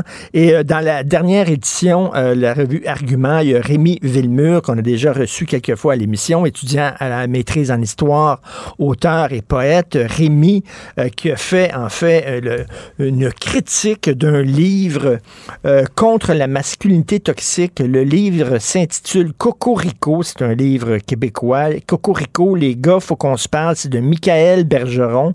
Et, euh, et euh, Rémi Villemur l'a lu pour nous. Ouais. il va nous en faire le résumé. Salut Rémi. Ça va bien, Richard? C'est la revue de l'Action nationale, en passant. Euh, excuse-moi. c'est une très bonne revue, mais c'est oui, dans l'Action nationale qu'on va retrouver Excuse-moi, c'est dans l'Action nationale, excuse-moi, mais euh, je, je, mêle les deux parce que les deux sont super bonnes. Ça commence avec D'excellentes revues. Euh, donc, Les gars, faut qu'on se parle, c'est un livre écrit par un gars. Oui, oui. OK, oui. c'est pas pas une féministe qui dit euh, les hommes. Bon, et lui, là-dedans, on dit quoi? Que le- la, masculinité, elle est essentiellement toxique. Oui, ben, t'as vu, hein, t'es capable de. T'as même pas lu le livre, puis tu l'as vu venir. Euh, après, euh, c'est écrit par un gars. euh, moi, je pense que c'est un gars, mais lui, je sais pas s'il s'identifie comme gars. Hein. C'est pas clair, en fait, pour lui, qu'est-ce qu'un homme. c'est très, très vague. Lui, il dit Moi, je m'identifie pas à la masculinité parce que la masculinité a des codes que- qui, qui, moi, me- m'effraient un peu. Donc, c'est il est très Ah, modeste. il, il- il se dit non-binaire? Je pense qu'il se présente comme un queer. Écoute, c'est difficile à suivre, là, ces affaires-là. Là, on s'entend dessus. Fait que je sais pas. Mais lui, en tout cas, il dit la masculinité, je, je, je m'y identifie pas. Donc, modestement, je vais proposer une façon de la, de la réformer, voire de la révolutionner, voire de la bouleverser, voire de la bombarder. Hein? Donc, au lieu de juste dire, bah, écoute, la masculinité, il, semblerait qu'il y a des millions de personnes qui, qui s'entendent sur ce que c'est. Lui, il décide qu'il met ça à terre. tu sais. Fait que c'est, euh, c'est assez, euh, assez euh, modeste. Ben écoute, à la page 24, il écrit plus c'est violent, plus c'est masculin. Ouais, ouais. Tu sais, c'est- c'est une chose de dire il y a des gars qui sont des tapons, il y a des gars qui sont des niaiseux, il y a des gars qui sont des agresseurs, qui sont violents, puis tout ça. Mais là, de dire que ça fait partie de l'essence même de la masculinité, c'est là où vraiment, là, on- je débarque. Sais. Ouais, il va dire même, je pense, à un moment donné, euh, qu'il a l'impression que les hommes qui tuent les femmes enceintes sont les mêmes qui sont contre l'avortement. Donc, je sais pas comment il arrive à ça. C'est un espèce de raisonnement bizarre. Il y a comme aucune étude. Il se base sur rien. Il cite des gens. euh, écoute, j'ai jamais vu ça dans un livre. J'en ai lu beaucoup des livres dans ma vie. Là. Il cite des gens qui écrivent sur Instagram. Il dit, je vais citer mon, ma connaissance sur Instagram. Tu sais, c'est censé être une source sérieuse là, pour faire avancer son point. C'est complètement désordonné comme livre, là, franchement. Là. C'est dans la, ça- moi, je trouve que ce qui est le plus inquiétant, c'est la paranoïa là-dedans. Puis j'ai reconnu beaucoup, beaucoup d'arguments que j'entends souvent. Tu sais, par exemple, il dit... euh, moi, je suis mal à l'aise quand je bois du chocolat chaud parce que j'ai l'impression que les, les gars me jugent, tu sais, parce que je bois pas du café. Écoute, là, j'ai jamais, jamais rencontré quelqu'un qui disait ça. C'est dans ça. ta tête, là. Ils inventent un Québec épouvantable qui n'existe pas. Et tu, tu, me, tu me donnes une page avec des extraits, Ouais, Rémi. ouais. Je, je- je lis un extrait du livre de Michael Bergeron. Laissons les gars être des gars, mais de toutes les sortes. Pas juste des petits gars qui se battent. Laissons les gars qui aiment la cuisine jouer à la cuisinière. Euh, laissons les gars qui aiment la mode aimer la mode. Laissons les gars qui aiment la lecture lire. Mais, mais- mais il y a plein de gars qui parlent de mode, il y a plein de gars qui, qui, qui lisent, il y a plein de gars qui cuisinent. Ricardo, il y en a pas entendu parler de Ricardo, lui? Non, mais il c'est- connaît pas c'est quoi? c'est? C'est comme si euh, on riait des gars qui cuisinent puis des gars qui parlent de mode au Québec. qu'on riait des gars qui lisent. Il vit où, lui? Non, mais je sais pas, mais c'est juste. Planète que- TV. c'est- Je sais pas, mais c'est parce que, mettons que je suis capable d'imaginer un gars qui rit d'un gars qui aime la mode. Mettons que je suis capable de m'imaginer ça, je ferme les yeux, là, ça existe. Mais euh, c'est pas la même personne qui rit du gars qui lit. C'est-à-dire que c'est- c'est pas, c'est deux affaires différentes. Puis en fait, j'ai jamais rencontré personne qui riait de quelqu'un qui lisait. Puis dans quel Mais- Québec il vit, dans quel monde il vit? Mais les chefs, le nombre de chefs qu'il y a, qui se dit dans, dans- qui Ben ont oui, des livres de cuisine, absolument. Est-ce qu'on rit des gars qui font de la cuisine? Non, Non, non, je sais, mais le problème aussi avec ce livre-là, c'est que, il- bon, déjà, il dit, bon, la masculinité est toxique, il faudrait la redéfinir, puis il propose pas de définition. Donc ça, c'est l'espèce de, de- de raisonnement classique des gens à l'extrême gauche qui détruisent sans vouloir reconstruire. Ils ont pas un projet, ils veulent juste détruire. Donc c'est une espèce de- d'instinct de, de sabotage. Euh, qui n'est pas suivi d'un projet. Et là, il nous dit la masculinité, c'est suspect. Hein, des gars qui, qui, qui, qui s'organisent entre eux, qui s'entendent sur certains, certaines formes de comportement, sur, sur une idée de la masculinité, ça, c'est suspect. Mais évidemment, la féminité, ça, c'est pas suspect. Non. Ça, ça, des femmes qui, qui s'entendent sur qu'est-ce que c'est qu'une femme, ça, c'est pas grave, ça. Ça, c'est normal. Le féminisme, c'est normal. Mais la masculinité, c'est suspect. Donc, cette espèce de refus hein, euh, attribué seulement aux hommes hein, de s'organiser autour d'une philosophie, d'une éthique de vie, moi, je trouve ça pénible, honnêtement. Là. Écoute, les gars, faut arrêter avec nos rêves de pouvoir. On ne contrôle rien dans la vie. Page 55. Il n'y a aucune femme qui a des rêves de pouvoir. Il n'y a aucune femme qui sont ambitieuses. Il n'y a pas de femmes qui sont... Tu sais, moi, c'est ce qu'on appelle l'essentialisme. Les Noirs sont comme ça, les Blancs sont comme ça, les hommes sont comme ça, les femmes sont comme ça. Ça, c'est des gens qui se disent non-binaires, mais c'est quoi? Ils ont une vision binaire en Christie du monde. En Christie, puis tu sais, on s'entend aussi, tu as, des enfants, Richard, là, euh, même si tu dis pas à ton petit gars quand il grandit, écoute, tu contrôles tout, tu dois, tu dois être le, plus puissant.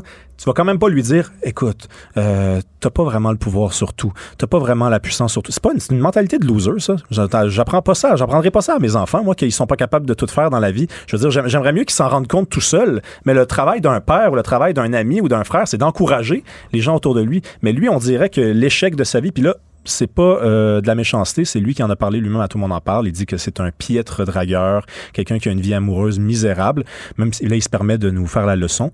Ben lui, euh, il nous dit euh, les, les hommes devraient arrêter de se mettre de la pression. Non, non, je suis désolé, là. Je suis désolé. Non, non, non. On va, une société, ça fonctionne parce que les gens se mettent de la pression. Puis c'est vrai qu'à un moment donné, ils réalisent qu'ils peuvent pas tout faire, mais c'est la vie qui leur apprend. C'est pas Michael Ben oui. Bergeron dans un livre, là. Ben oui. Et là, écoute, le page 172, ça, je ne comprends pas. là. Je, je- Oh. je vais le lire. Toi, tu vas le mettre en Ouais, contexte. t'as pris OK. le passage le plus, euh, le Non. plus gracieux, là. Ouais. De plus, l'idée de la pénétration anale pour les hommes renvoie automatiquement à l'homosexualité.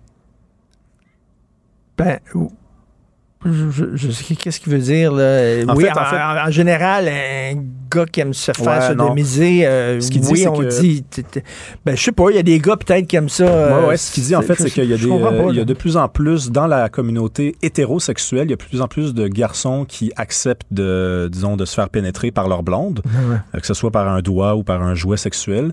Et là, lui, il dit, euh, les gars qui résistent à ce plaisir-là, qui est un plaisir objectif pour lui, là. On est les- hémophobe. C'est ça, exactement, exactement. Donc ça, moi, quand j'ai lu ça, je me suis dit, oh mon Dieu, mais il est allé dans combien de lits à Montréal ou à- au Québec pour pouvoir euh, porter un jugement pareil? Je veux dire, moi, j'en connais, puis d'ailleurs, euh, confession, moi, j'aime pas ça me faire pénétrer, et je suis pas homophobe. En Ben, moi fait, non plus. Franchement, là, ça n'a rien à voir. Moi non plus. C'est simplement que j'aime pas ça. Je J'ai ressens pas de fait, plaisir. les, les filles avec qui j'ai couché, je me suis dit, approche pas ton doigt de là, ça m'intéresse pas, faire moi, affaires, mais pas ça. Mais je suis pas homophobe. Ouais. Et sais-tu quoi? Mais non, mais tu l'es, là. il Attends te une l'a dit que tu l'es, là. Il y a des femmes qui pratiquent la pénétration anale. Puis donc, un homme qui pénètre, je m'excuse, je sais qu'il est 9h39 Ouais, le matin, là, mais bon, vendredi quand même. un homme qui pénètre sa blonde euh, dans l'anus, est-ce qu'il est, il est, pas, il est pas gay? C'est quoi cette affaire-là? Ben, c'est dans le deuxième livre. Il y a un deuxième livre qui s'en vient, puis je pense qu'il qu'il traite précisément de ça. là. Et là, il dit, il semble dire, là, euh, au Québec encore, on dit que le steak, c'est mâle, puis le tofu, c'est féminin. Les ailes de poulet, c'est mâle. Les fondus au fromage, c'est féminin.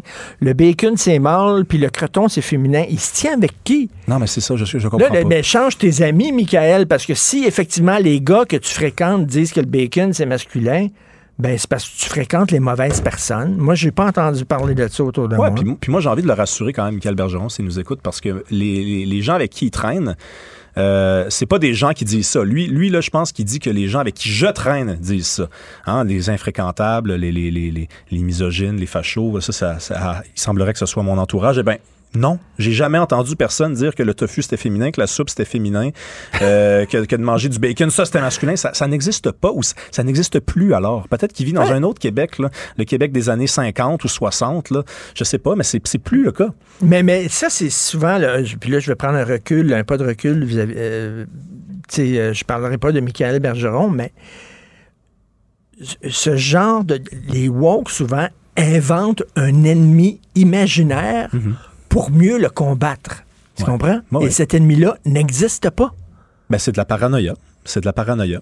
Il y a un chapitre dans le livre, euh, c'est un chapitre fascinant où il prend des paroles de chansons, puis il essaie de démontrer que ces paroles-là sont misogynes, euh, font la- la- l'apologie de la culture du viol. Et franchement, je vais être totalement honnête, là, il y a- il y, a des chansons dans ce livre-là que je- que j'écoute différemment depuis que j'ai lu le livre parce que je me suis dit oh ok d'accord c'est c'est ok. peut-être un c'est peut-être un peu particulier mais il y a deux chansons parce que là il voulait il voulait évidemment à- à- à- amener un peu de québécois là-dedans la chanson de Caïn embarque ma belle on la connaît tous on l'a on l'a tous déjà entendu euh, très mal être chantée dans un karaoké en ouais embarque ma belle je t'emmène n'importe où on va bûcher du bois gueuler avec les loups je veux jamais t'entendre dire jamais je veux jamais t'entendre dire jamais pour lui, là.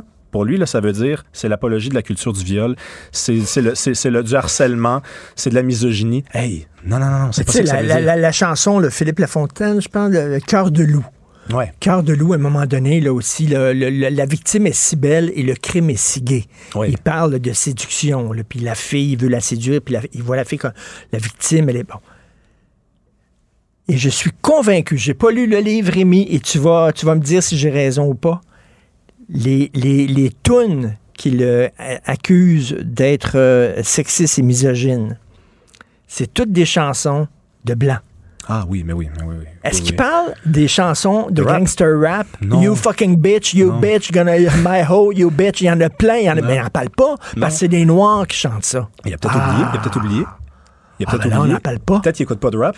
Je sais pas. Non. Ça, c'est drôle. Ça, ça me fait rire, Ben, là, les gens. Évidemment, Ben oui. évidemment que c'est suspect. On va te sortir une toune esprit totalement 80. obscure là, de Michel Fugain ou de, ou de Claude. Dubois, mais la toune rap qui joue là, au bout dans toutes les Ouais. stations, là, Ouais. You fucking oh, puis tout ça, là, il en parlera pas de ça. Non, puis il va même dire euh, pourquoi on continue de financer des, des œuvres euh, misogynes et antiféministes? Je dis, bon, OK, mais supposons qu'on soit d'accord. Moi, je suis en total désaccord avec lui. Je suis pour la liberté d'expression. Supposons que je sois en accord avec toi. Ben là, il faut arrêter de subventionner le rap. Là, là, mon gars, là, c'est ça l'enjeu contemporain. Là. C'est pas la musique de Fugain qui joue plus. Là. OK? C'est la musique de 514. OK? C'est la musique euh, d'Enima qui joue à la radio, dans certaines radios, puis qui joue dans toutes les, les- voitures à Montréal, puis qui sont financées, puis c'est pour ça qu'ils sont se ramassent sur Spotify, que des clips sont tournés sur YouTube. Donc, c'est ça qu'il faut arrêter de financer. Et- Mais et- ça prendrait un petit peu de courage quand même. Écoute, donc, tu m'as donné, euh, tu m'as passé ton exemplaire et c'est annoté, là, t'as plein de, de, de, de- de notes que que t'as mis euh, Ah, euh, dans la marge et tout ça. Euh, Cocorico, les gars, faut qu'on se parle. Lui, il a bu le Kool-Aid. Oui, oui, il a bu le Kool-Aid, il a bu le Kool-Aid. Puis moi, la raison pour laquelle j'ai fait ce travail-là, c'est pas quelque chose que j'aime faire. C'est probablement la dernière fois que je vais venir ici commenter un livre. C'est que j'ai été, franchement, là, euh, blessé par le fait qu'il y ait un accueil unanime à ce livre-là. Ah oui? Donc moi, j'ai- je l'ai vu à tout le monde en parle, puis je me suis dit, mais attends une minute, c'est pourquoi on lui déroule le tapis rouge? Pourquoi c'est aussi facile que ça, cette entrevue-là? Pourquoi dans le devoir, c'est un portrait? Et là, j'ai lu le livre, je me suis dit, mais ça n'a pas d'allure. Je veux dire, il, Mais par contre, une femme pourrait chose. avoir un livre euh, qui dit, mettons, je n'aime pas les hommes ou les hommes sont tous des ci, puis tous des ça, puis ça serait un best-seller. T'imagines un gars qui écrit un livre comme ça sur les femmes? Ce serait, les gens diraient, tu sais, pourquoi ce deux poids, deux mesures-là? Et moi, euh, j'ai un garçon de 15 ans, il est en train de former sa personnalité, il a 15 ans, une adolescence, c'est pas facile l'adolescence, puis tout ça. Puis tu sais, lui, se faire dire tout le temps, constamment, les gars, c'est pas bon, les gars, c'est pourri, les gars, c'est toxique, les gars, plus c'est c'est masculin, violent. plus c'est violent. Ouais. Ce genre de C'est phrase pas évident pour ces Ben jeunes hommes-là. Mais ce l'est même pas pour nous, hein? Moi qui, qui ai 29 ans, euh, toi qui es un peu plus vieux que moi, je veux dire, c'est même pas évident pour nous. Donc, pour un jeune de 15 ans, je- j'imagine même pas. Moi, je, moi, je les plains. Moi, des fois, quand j'entends des gens dire euh, j'aurais peut-être pas d'enfant parce que à cause de l'environnement, moi, j'ai envie de dire ben, j'aurais peut-être pas d'enfant à cause que tabarnouche, avoir un garçon là aujourd'hui là, c'est c'est c'est une job à temps plein là. Parce que quand il revient de l'école, faut que tu dises assis-toi là, raconte-moi tout ce qui s'est passé là, on va essayer de te déprogrammer là. OK, OK, ils t'ont Ben, dit ça, ils t'ont dit ça, t'as lu ça, oh mon dieu, c'est compliqué. Ben oui, puis euh, là, le petit gars dit, ben moi, je lis, puis moi, j'aime la cuisine, puis ça, je dois être une fille. Je dois être une fille. Fait que je suis une fille dans un corps de gars, parce que euh, Michael Bergeron, il dit justement, là, fait que je, je- je dois être une fille, je suis pas un gars. Ouais. Ben non.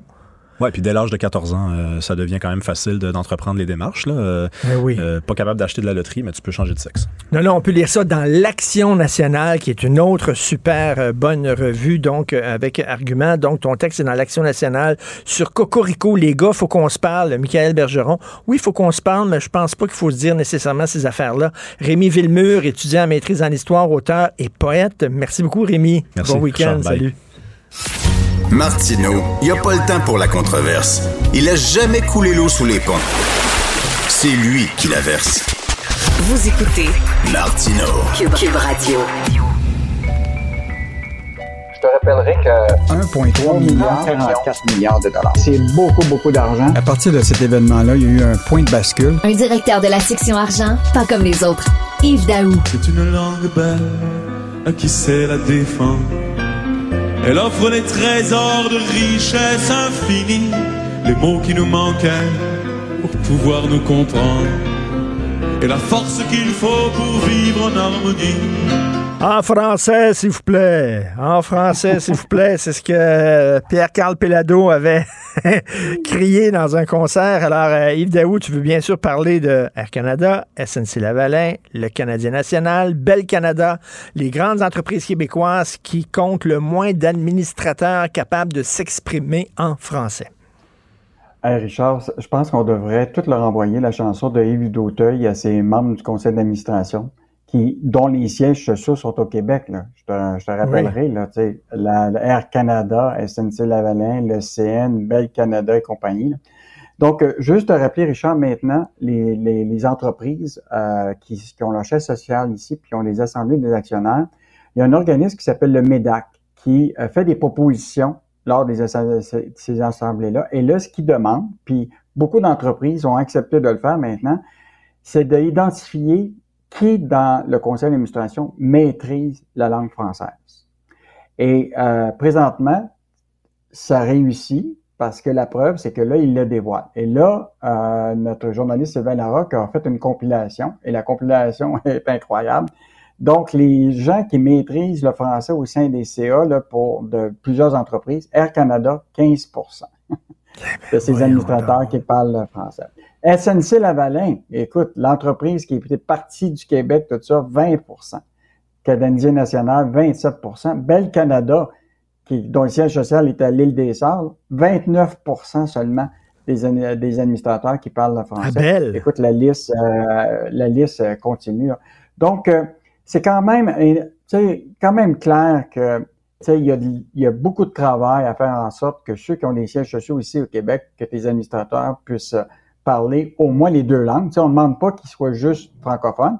L'idée, c'est qu'ils soient bilingues et ça semble être pas le cas euh, actuellement euh, au sein de, beaucoup de conseils d'administration. Ben, Donc, euh, on va s'assurer que la, le MEDAC continue son bon travail ben à, à, faire. Et Richard, tu te rappelles dessus, là, puis ça, c'est la réalité, là. Quand tu es dans une salle, mettons là, que tu as, mettons, 15 personnes, puis il y a deux personnes qui parlent pas français, puis le reste parle français, tout le monde va devoir parler ben l'anglais. Puis tu sais, il y a des gens qui vont dire, il y a des gens qui vont dire, c'est comme le Canadien, l'important c'est qu'ils comptent des buts, là, que ça soit fait par des joueurs unilingues anglophones ou qui parlent rien que russe ou tchèque, on s'en fout. Ou alors là, l'important c'est que l'entreprise soit performante puis qu'elle crée des emplois, que l'administrateur parle français ou anglais, on s'en fout. Non, on s'en fout pas. On s'en fout pas, c'est chez nous. Exactement. Puis là, ce qui est intéressant, c'est que le MEDAC là, euh, a déjà fait ces propositions. Là. Donc, Power Corporation, chez GE, Couchetard et les autres, plutôt vont tous être appelés à répondre de ce, type d'informations-là. Et en passant, Bombardier euh, a refusé cette proposition-là de divulguer les, administrateurs qui parlaient. Euh, et ça, je ne sais pas si ça, ça, serait fait il y a quelques années, lorsque Bombardier était financé à coups de milliards par par nos ben programmes, mais euh, aujourd'hui, là, ils ont dit non à, dévoiler la qualité de leur français parmi leurs administrateurs. Incroyable, Bombardier, incroyable. Tu veux nous parler du premier ministre du Québec, Pierre Fitzgibbon? Ah non, c'est pas lui qui est premier ministre, hein, c'est François Legault. OK, je pensais que c'était Pierre ah. Fitzgibbon qui il emmène tellement large. Alors, il préconise à nouveau la sobriété énergétique. Donc, est-ce qu'il va falloir euh, préparer nos chandails de laine pour l'hiver prochain? Moi, je suis certain là, que tu, vas être hanté, Richard. Un, bon jour, tu vas être dans ta maison, tu dis Hey, Pierre Fitzgibbon va m'appeler, il faut que je mette ma veste de laine. Ou là, tu vas être en train de tondre ton gazon avec ta, ton, tondeuse électrique. Oups, hey, c'est pas à bonne heure que je, dois tondre mon gazon.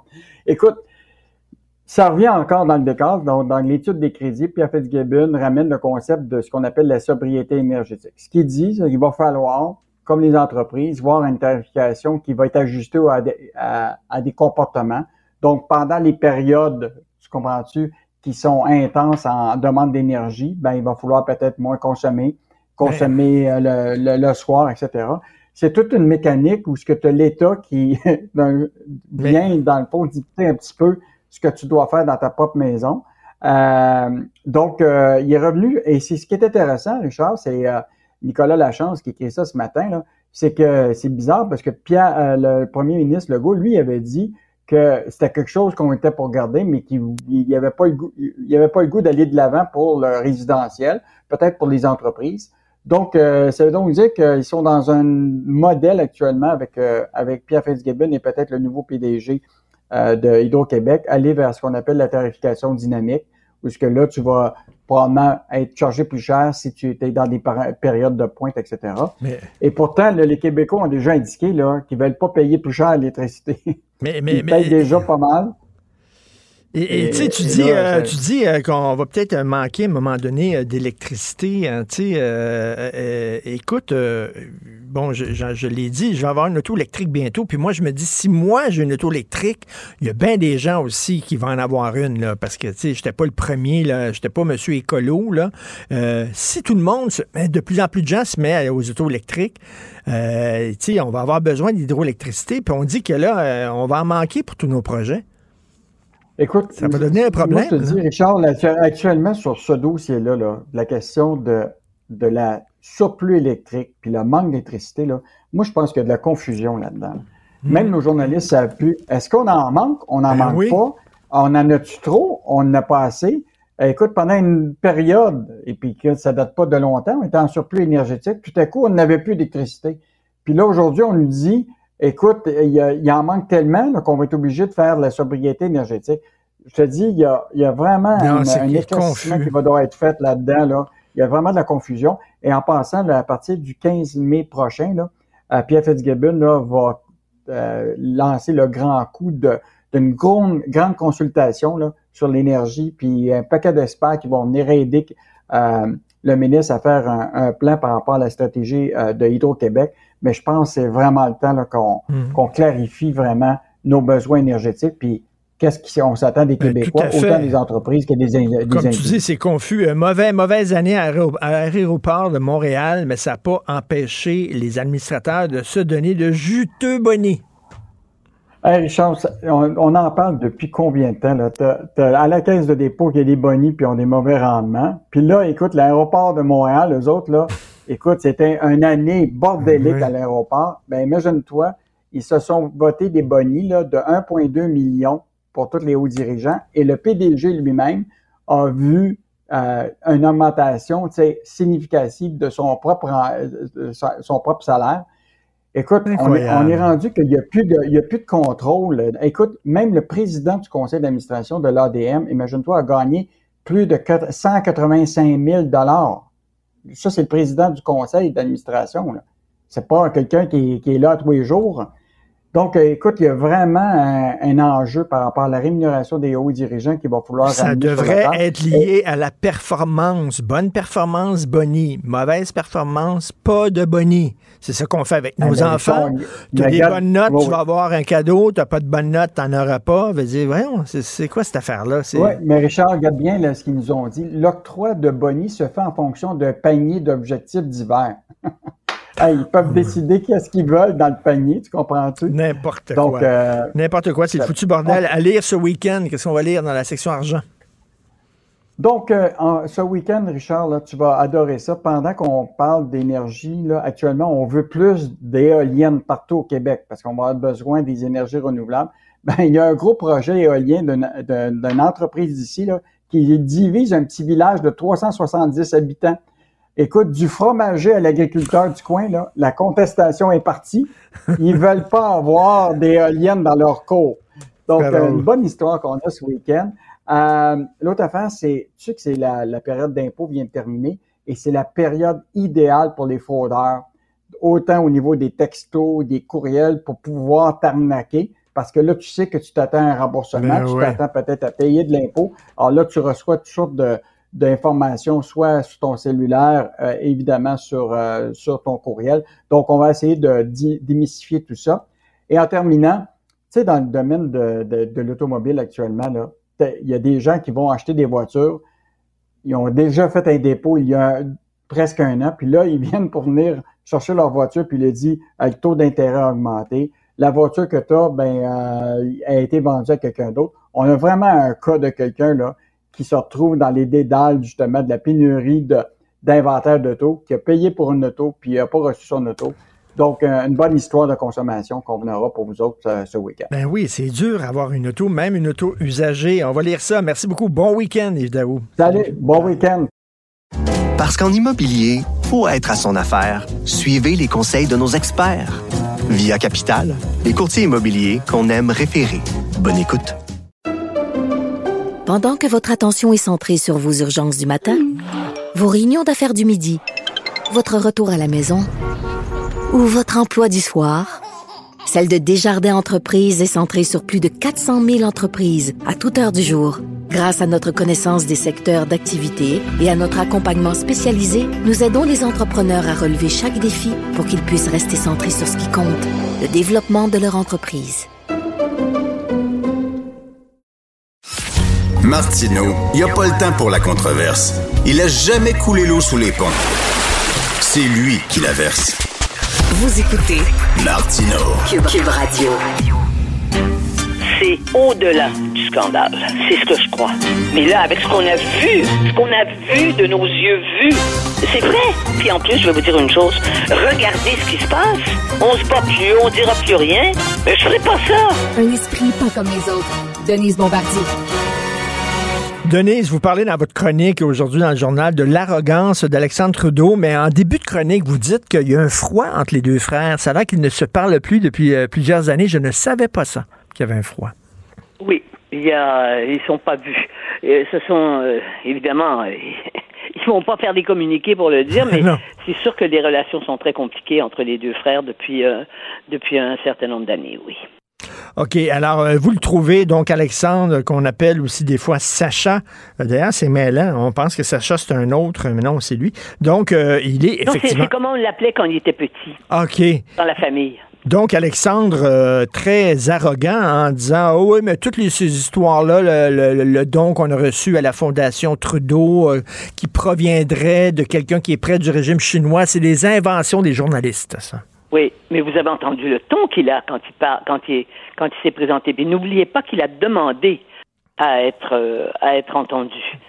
Euh, donc euh, ça, ça, ça dit déjà quelque chose de de sa différence, si vous voulez. Et, et peut-être qu'il y a eu des pressions, euh, je sais pas moi, on ne sait pas. Vous savez, les histoires de famille, les, les conflits entre les entre les entre les, les- la fratrie. Euh, et surtout quand, quand le frère est premier ministre, ça complique évidemment la vie de ceux des autres. Bon, euh, il y a le fils qui a été euh, qui s'est tué en, ski, mais donc il reste ce garçon qui est qui est un garçon, oui, très arrogant et, et, et très très suffisant aussi. Mais, mais, mais très, très aveuglé aussi. Vous dites, euh, vous citez Oui, Denise, une, autre, une entrevue qu'il a donnée, Alexandre Trudeau, au Devoir en 2016. Je ne connaissais pas cette entrevue-là. Merci d'avoir attiré mon attention là-dessus.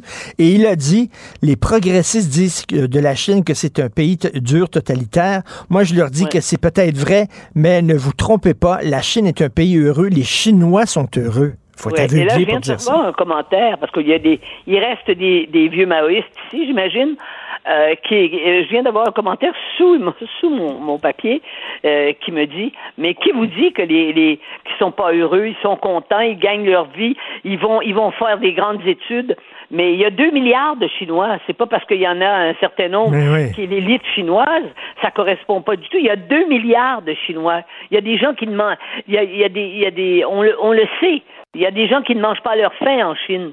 C'est pas, les gens, c'est tellement décourageant de voir à quel point les gens euh, ne connaissent pas et, et affirment des choses énormes. Mais, c'est certain que c'est certain que que, que que euh, Alexandre Trudeau a été accueilli en Chine. On peut pas se promener à travers la Chine sans guide. Hein? On peut pas se promener et se faire ouvrir des portes sans que les, les Chinois, les Chinois eux-mêmes ne peuvent pas se déplacer en Chine. Est-ce que les gens qui nous écoutent savent qu'en Chine, un Chinois ne peut pas se déplacer d'une ville à l'autre sans en informer les autorités? Je veux dire, un Chinois ne peut pas dire, ah, moi, je déménage euh, dans telle région maintenant, je m'en vais dans telle région. Les gens ont des réflexes en fonction des sociétés comme ici, mais c'est pas comme ça que ça marche en Chine. Pas du tout. Et en plus, en plus, Denise, il y a des gens qui disent, vous savez peut-être pas, les Chinois sont peut-être heureux. Tous les peuples aspirent à être libres. Tous les individus veulent la oui, mais liberté. oui. C'est comme si on disait, ah, les Chinois sont pas comme nous autres. Eux autres, ils aiment ça, avoir des restrictions sur leur liberté. Voyons donc. Oui, oui, oui, oui. Et ceux qui sont ici et qui vivent ici, euh, c'est très rare qu'ils vont vous parler de la Chine d'ailleurs. Mm. Il y a, a quelques-uns, mais vous avez remarqué, mais on sait pourquoi. C'est parce que s'ils ont de la famille en Chine, Ben, vous voyez ce qui se passe. Vous voyez avec ces polices, avec avec les les les les les, les, po- les polices chinoises qui sont dans qui, qui, sont là et qui les surveillent ici, puis les menaces qu'a reçues le, député de, de le député conservateur, des menaces à sa famille en Chine évidemment. Les gens sont vraiment naïfs. C'est pas parce que vous allez en groupe faire un, un voyage de groupe en Chine et puis que que, que vous que vous vous promenez avec votre groupe euh, que vous que vous connaissez la Chine. Justement, c'est une c'est une bonne façon de ne pas la connaître non plus. Donc, quel- quelqu'un en Chine qui est capable de se promener un peu partout, eh ben c'est quelqu'un qui a été reconnu, invité et c'est un c'est un ami de la Chine, c'est clair. C'est comme ça que ça se passe. On appelle ça des villages Potemkin, hein? Denise, vous le savez, là. Euh, ça, c'est des villages, hein? On prend les étrangers puis on les amène dans des villages qui sont quasiment des, des- des décors de cinéma en leur disant, regardez comment les gens sont, sont heureux, mais c'est presque des figurants qui sont payés par le régime, donc ils vont dire ce que le régime veut bien qu'ils disent. Et là, les gens sortent de là en disant, j'ai vu la Chine. Mais t'as rien vu de la Chine? Oui, oui. Et puis ça dépend des périodes aussi. hein. Mais là, maintenant, sous la sous la direction, vous savez, on le sait, que le président Xi, a- euh, Xi a, c'est celui qui a le plus de pouvoir en Chine. Plus de pouvoir, je vous l'ai déjà dit une fois, hein, on en a parlé. Plus de pouvoir que Mao dans, dans la structure. Alors, et c'est pour ça, c'est pour ça qu'il y a de l'efficacité en Chine aussi. Hein? Les gens viennent pas comme, comme dans nos pays, hein? Ils s'en vont pas sur, les réseaux sociaux et où euh, ils descendent pas dans la rue, euh, à moins de prendre le risque de, de, de, se faire mettre en prison. Ils descendent pas dans la rue pour venir dénoncer des, des, mesures du gouvernement. Vous verrez ça très très rarement. Ça se fait, mais c'est très très rare. Et puis ils en paient le prix. Donc euh, la liberté. moi, je me suis promené en Chine. Je suis allé en Chine à quelques reprises, dont une fois en tournée avec Céline Dion. Alors là, je- là, j'étais pas, j'étais pas comme journaliste politique. Bon, c'est sûr qu'on s'est promené dans les rues, mais enfin, on va pas loin parce que d'abord parce qu'on parle pas la langue, et puis et puis deuxièmement parce que euh, on peut pas euh, circuler et on n'adresse pas là quand on parle à des Chinois, on leur parle pas de la situation en Chine. On est pas- enfin, on n'est pas fou. On va pas les mettre en- dans une situation pour euh, de pour pour pour, euh, pour les pour pour leur créer des problèmes. Mais donc, donc c'est un grand naïf, là, Alexandre Trudeau. Euh, on pouvait, dans les années 60, peut-être ne pas être au courant de ce qui se passait en Chine. À la limite, on pourrait. Bon, mais aujourd'hui, il n'y a aucune Et je sais excuse. pas si je dirais, j'utiliserais le mot naïveté. Justement, j'ai vu que dans, dans le titre du- de, de- dans le journal, ils avaient dit la, la naïveté de, de Trudeau. Mais, mais c'est ce même, c'est ce même garçon, Alexandre Trudeau, qui a dit de l'Iran, des ayatollahs, que euh, c'était le, le, le, le dernier rempart contre le contre la contre les Améri contre la contre L'hégémonie américaine. l'hégémonie américaine. Mais voyons donc. Faut vraiment. euh, euh, c'est pour ça que je pense Mais, c'est pas. euh, moi, j'appelle pas ça de la naïveté. Mais les Trudeau, en général, les nom. Trudeau, en général, ont eu une certaine complaisance envers des régimes Oui, mais dictatoriaux. parce que Trudeau Faut- était. Moi, j'ai connu Trudeau. Alors, voulez-vous que je vous parle de Trudeau, le père? Tr- Trudeau, le père, hein, est allé en Chine avec Jacques Hébert. Ils se sont promenés en Chine, deux innocents en Chine. Mais il était fasciné, mais fasciné comme tous les gens qui, qui débarquent dans ces grandes civilisations. On est fasciné quand on, quand on arrive en Inde aussi. Ben ouais. C'est dur, mais c'est. Mais, et puis en Chine aussi. On le sait, la Chine, la Chine, c'est l'empire du milieu. Alors, ça dit tout. Ils n'ont jamais été occupés par personne. Alors donc, euh, c'est évident que ça a été un grand peuple. Bon, c'est un grand peuple, bon, avec une histoire et tout ça. Bon, bon. Euh, mais, mais, mais, euh, ce, qui, ce qui se passe, c'est que c'est un pays qui n'a jamais connu la liberté. C'est clair. Les, les, les, les peuples qui, qui vivent en Chine n'ont jamais connu la liberté. On oublie ça. Les Occidentaux oublient que le reste de- du monde ne, ne, ne, ne- Et c'est pour ça, quand on accueille des immigrants ici, qui nous viennent de ces pays-là, on va accueillir de plus en plus d'immigrants au Canada, surtout avec le, avec les- les- le- l'objectif de 100 millions à, la fin, à la fin du siècle, de gens qui n'ont jamais connu la liberté, qui n'ont jamais vécu dans un pays démocratique. Est-ce que vous croyez que ces gens-là, du jour au lendemain, ils arrivent ici, puis bang, bang, euh, ils ont tout compris? Mais c'est impossible. C'est pour ça que, c'est, que Et- quand on parle qu'il faut intégrer les immigrants, hein, il faut leur expliquer ce qu'est le pays. Mais ils n'ont pas le temps parce que là, maintenant, on a besoin de main-d'œuvre. Ben, c'est ce qui m'amène, ce qui m'amène, Denise, mais mais ce qui m'amène un autre sujet, là, mais euh, euh, la petite fille de deux ans là, qui aurait subi une excision. on, elle- appelle, elle l'a on, on appelle la Moi, DPJ. connu- Non, Ouais. écoutez, Denise, on appelle la DPJ. La DPJ dit Ah, mais c'est délicat. C'est trop sensible. Qu'est-ce, qui- est sensible Ouais. là-dedans? Voyons. Moi, j'ai connu une Africaine à Paris, dans le milieu diplomatique, dans un des pays africains. pour Noël, elle envoyait ses deux filles, elle faisait ça. Elle envoyait ses deux filles. Elles étaient alors rendues à 8 et, 8 et 9 ans. Euh, C'est plus vieux, ça, hein? C'est pas un bébé de 2 ans, là. 8 et 9 ans. Elle les envoyait dans son village, dans, dans, sa, dans, sa, dans son pays, et les petites filles ont été euh, excisées par la grand-mère et les femmes, les, les, les, les femmes, les vieilles femmes du village. Elles sont revenues exciser les deux petits. Ben, c'est ça. Et s'ils le font pas ici, et ils s'en vont en voyage. une femme moderne, qui avait un doctorat de la Sorbonne, hein, elle n'a pas pensé, elle le savait que ça se faisait. Eh bien, les deux petites l'ont été. Moi, ils font, ils font rappeler, il faut rappeler que ici, euh, on est au Québec, on est au Canada, ça ne se fait pas, puis il n'y a rien de sensible, puis il n'y a rien de délicat à dire ça. À un moment donné, on est complètement stupide. Merci, Denise. Bon week-end. Je sais ce que vous allez faire ce week-end. Jim va vous faire regarder le couronnement de Charles. Vous Demain regarder ça? matin, mais déjà, là, il a commencé, oui. Il sait tout et tous les potins, lui. Il aime, il aime ce qui est croustillant, en plus. Alors, On s'en parlera, on s'en parlera lundi, euh, Denise. Merci beaucoup. oui, il n'a pas l'air d'un patineur, mais ça en est un aussi. OK, au revoir. Bon week-end, au revoir. Parce qu'en immobilier, pour être à son affaire, suivez les conseils de nos experts. Via Capital, les courtiers immobiliers qu'on aime référer. Bonne écoute. Pendant que votre attention est centrée sur vos urgences du matin, vos réunions d'affaires du midi, votre retour à la maison ou votre emploi du soir, celle de Desjardins Entreprises est centrée sur plus de 400 000 entreprises à toute heure du jour. Grâce à notre connaissance des secteurs d'activité et à notre accompagnement spécialisé, nous aidons les entrepreneurs à relever chaque défi pour qu'ils puissent rester centrés sur ce qui compte, le développement de leur entreprise.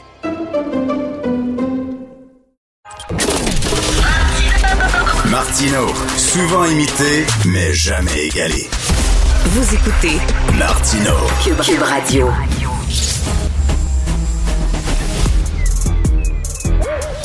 Mathieu Bocoté. Il représente un segment très important de l'opinion publique. Richard Martineau. Tu vis sur quelle planète? La rencontre. Je regarde ça et là, je me dis, mais c'est de la comédie. C'est hallucinant. La rencontre. Bocoté. Martineau. Mathieu, je vais te parler euh, en début de chronique d'une une offre d'emploi. Oui, oui, j'ai vu. Qui était publiée Solidarité Populaire Estrie. Donc, Solidarité Populaire Estrie, c'est un organisme, et j'ai regardé plusieurs membres, à des syndicats, des groupes populaires, des groupes de défense euh, pour l'habitation à loyer modique, pour l'aide aux immigrants, etc. Bon. Alors, euh, c'est écrit. Nous sommes à la recherche d'un agent aux communications. Tu as de l'expérience et de la compétence en communication. La défense collective des droits te tient à cœur. Tu graisses des dents en lisant Richard Martineau, Mathieu Bock-Côté. Cette offre est pour toi. Bon, non, mais... Regarde, qu'est-ce que tu veux dire devant des, des, des idioties comme ça? Euh, alors, sur le fond des choses, on pourrait dire que c'est un appel à la haine, c'est un appel à la discrimination, parce que les gens qui aiment bien ces, nos chroniques sont donc invités à ne pas postuler. Donc, il y a une forme de préférence politique ou idéologique dans le choix des gens qui vont travailler là-bas. C'est une logique discriminatoire. C'est intéressant de la part des gens qui sont antidiscriminatoires. Sinon, pour moi, c'est regarde, une société fonctionne avec des boucs émissaires. Une société fonctionne inévitablement avec des gens qui le, il est bien vu de détester pour fonctionner dans certains milieux. Et apparemment, c'est une couronne que nous partageons, toi et moi, devant Solidarité Estrie Sherbrooke. C'est un code d'entrée dans leur mafia que de lancer une fléchette vers nos, euh, vers nos portraits. Mais Ça c'est subventionné, ça. Ça, c'est subventionné par, j'imagine, tous les niveaux possibles d'administration et de gouvernement. Euh, Est-ce qu'ils savent ça, eux autres, que l'argent sert à financer un organisme qui écrit ça dans ses offres d'emploi? Tu graisses Ah, mais dents en lisant. Richard Martineau, Mathieu Bock-Côté. Ah, mais ça, ça c'est évidemment inacceptable. Mais je t'avouerai que c'est. On, on, on en vient presque à s'habituer à ça, en fait. hein. Ah. Si je peux me permettre, libérage. C'est-à-dire, c'est. Il y a une forme de normalisation de la haine à l'endroit de certaines personnes, puis de la part de gens qui prétendent dénoncer la haine à temps plein. Et là, pour eux, c'est un code d'entrée dans leur milieu. Et quant à l'argent public, pour eux, ça va de soi, c'est l'expression de la solidarité en soi. hein. Donc, l'argent que toi, moi, payons en impôts et qui, qui d'une manière ou de l'autre, euh, finit par être distribué aussi à des gens comme ça, sert à légitimer une forme de d'embauche, euh, une annonce d'embauche publicitaire sur le mode haineux qui évite à, dé- à détester deux personnes en, en particulier. Mais encore une fois, je te dirais, moi, devant ça, je suis un peu. euh, je, je sais pas si. La, la lassitude n'est probablement pas le bon terme. Mais... je vois ça, je dis, à ce degré d'imbécilité, qu'est-ce qu'on peut faire? Non, non, mais là, c'est rendu, il y a des critères maintenant d'embauche. Si tu es blanc, n'envoie pas ton CV. Là, on dit, si tu aimes Mathieu Bocoté, Richard Martineau, n'envoie pas ton CV. Mais c'est quoi ça, calvaire? Non, mais ça, mais c'est- c'est sectaire. C'est la, gauche haineuse, la gauche sectaire, la, gauche qui se donne tous les droits en ce matière. D'ailleurs, ce qui serait intéressant, si, euh, bon, moi, je suis pas devant la position d'interviewer, mais d'interviewer cet organisme pour ce qu'il justifie leur offre d'emploi. Euh, qu'ils pourraient, pourraient l'expliquer. Ils vont peut-être nous dire, ah, mais c'est de l'humour. Ah, d'accord. Donc, si jamais je prenais dans une offre d'emploi de mon côté, puis je dis, si vous aimez, euh, si vous pouvez pas blairer, je sais pas moi, Faciane Olin puis Justin Trudeau, Mais oui. là, vous êtes les bienvenus. Sinon, alors là, elle est non, ça c'est de la haine. Ça c'est de la haine. Ben oui. Mais on le sait, ces gens-là sont étrangers à la haine. Et lorsqu'ils désignent à la vindicte publique certaines personnes, c'est justement pour nous délivrer de la haine collectivement en arrachant du corps social les figures toxiques que toi et moi sommes apparemment. C'est, c'est tellement idiot. Mais c'est tellement, c'est, haineux, idiot. et subventionné. Oui, haineux, idiot, subventionné, tout à fait. Euh, bon, écoute, j'imagine que tu t'es réjoui de ce sondage-là, des intentions de vote léger. Euh, le PQ qui arrive en deuxième. Euh, écoute, est-ce que les gens ont parqué leur vote au PQ le temps que la, la CAQ retrouve ses sens et revienne sur son X? Après ça, on va retourner à la CAQ ou, euh, ou tu penses que c'est un mouvement de fond? Comment tu vois ça? Mais Alors moi, ce que je vois d'abord, c'est que la, la CAQ a profondément déçu depuis son élection. Le, premier mandat, c'est un mandat dont on comprenait le contenu. C'était la laïcité. C'était d'abord débarquer les libéraux, hein, faut pas l'oublier. La CAQ nous a délivré des libéraux. C'était la laïcité, c'était globalement remettre l'identité québécoise euh, de manière positive de l'avant. La pandémie est arrivée, ça a complètement bouleversé le programme. Puis les, François Legault, dans les circonstances, a fait ce qu'il a pu. Les Québécois ont vu en lui un chef qui a traversé la crise, très bien. Mais là, le deuxième mandat est assez indéfinissable. C'est un, c'est un deuxième mandat qui sert à quoi? Et, euh, et le PQ a fait une bonne publicité récemment, ça vaut la peine de le dire, en faisant la liste des, des, euh, engagements que la CAQ a remis en moins de six mois de pouvoir. hein. C'est-à-dire, bon, il y a le troisième lien, mais ça, ça touche les gens de Québec pour l'essentiel. Mais il y a le discours sur l'immigration. La CAQ disait en haut de 50 000, c'est suicidaire. Puis là, ils vont en prendre davantage. La CAQ dit qu'ils vont faire faire beaucoup pour le français.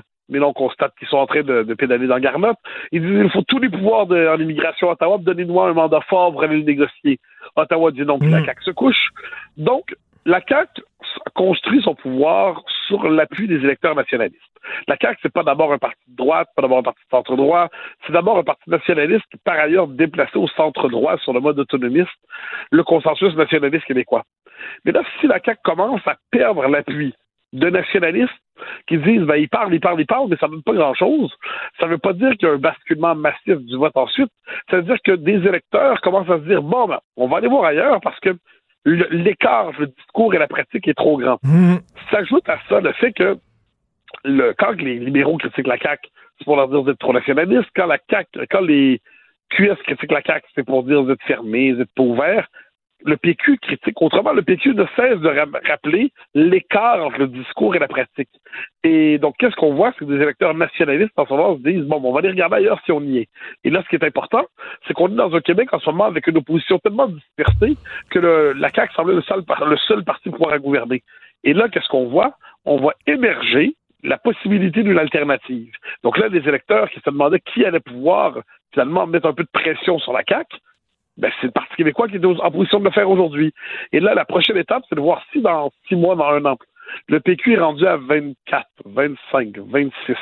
Puis la CAQ tombe à 34, 33, 35, choses comme ça. Si l'écart entre les deux est un écart diminué, ben là, ça devient une compétition électorale. Et ça, ça devient assez intéressant. Je ne sais pas ce que ça va donner. Mais pour la propre, tu, sais, tu connais, moi, c'est une réplique du, du prédateur que j'aime souvent citer. S'il peut saigner, on peut le tuer. Bon. Mais de la même manière, c'est si la CAQ euh, saigne dans les sondages, elle peut perdre des comtés. Tu sais, on se disait, euh, on n'a pas besoin du PQ. Il y a des gens qui se disaient, on n'a pas besoin du PQ, on a la CAQ.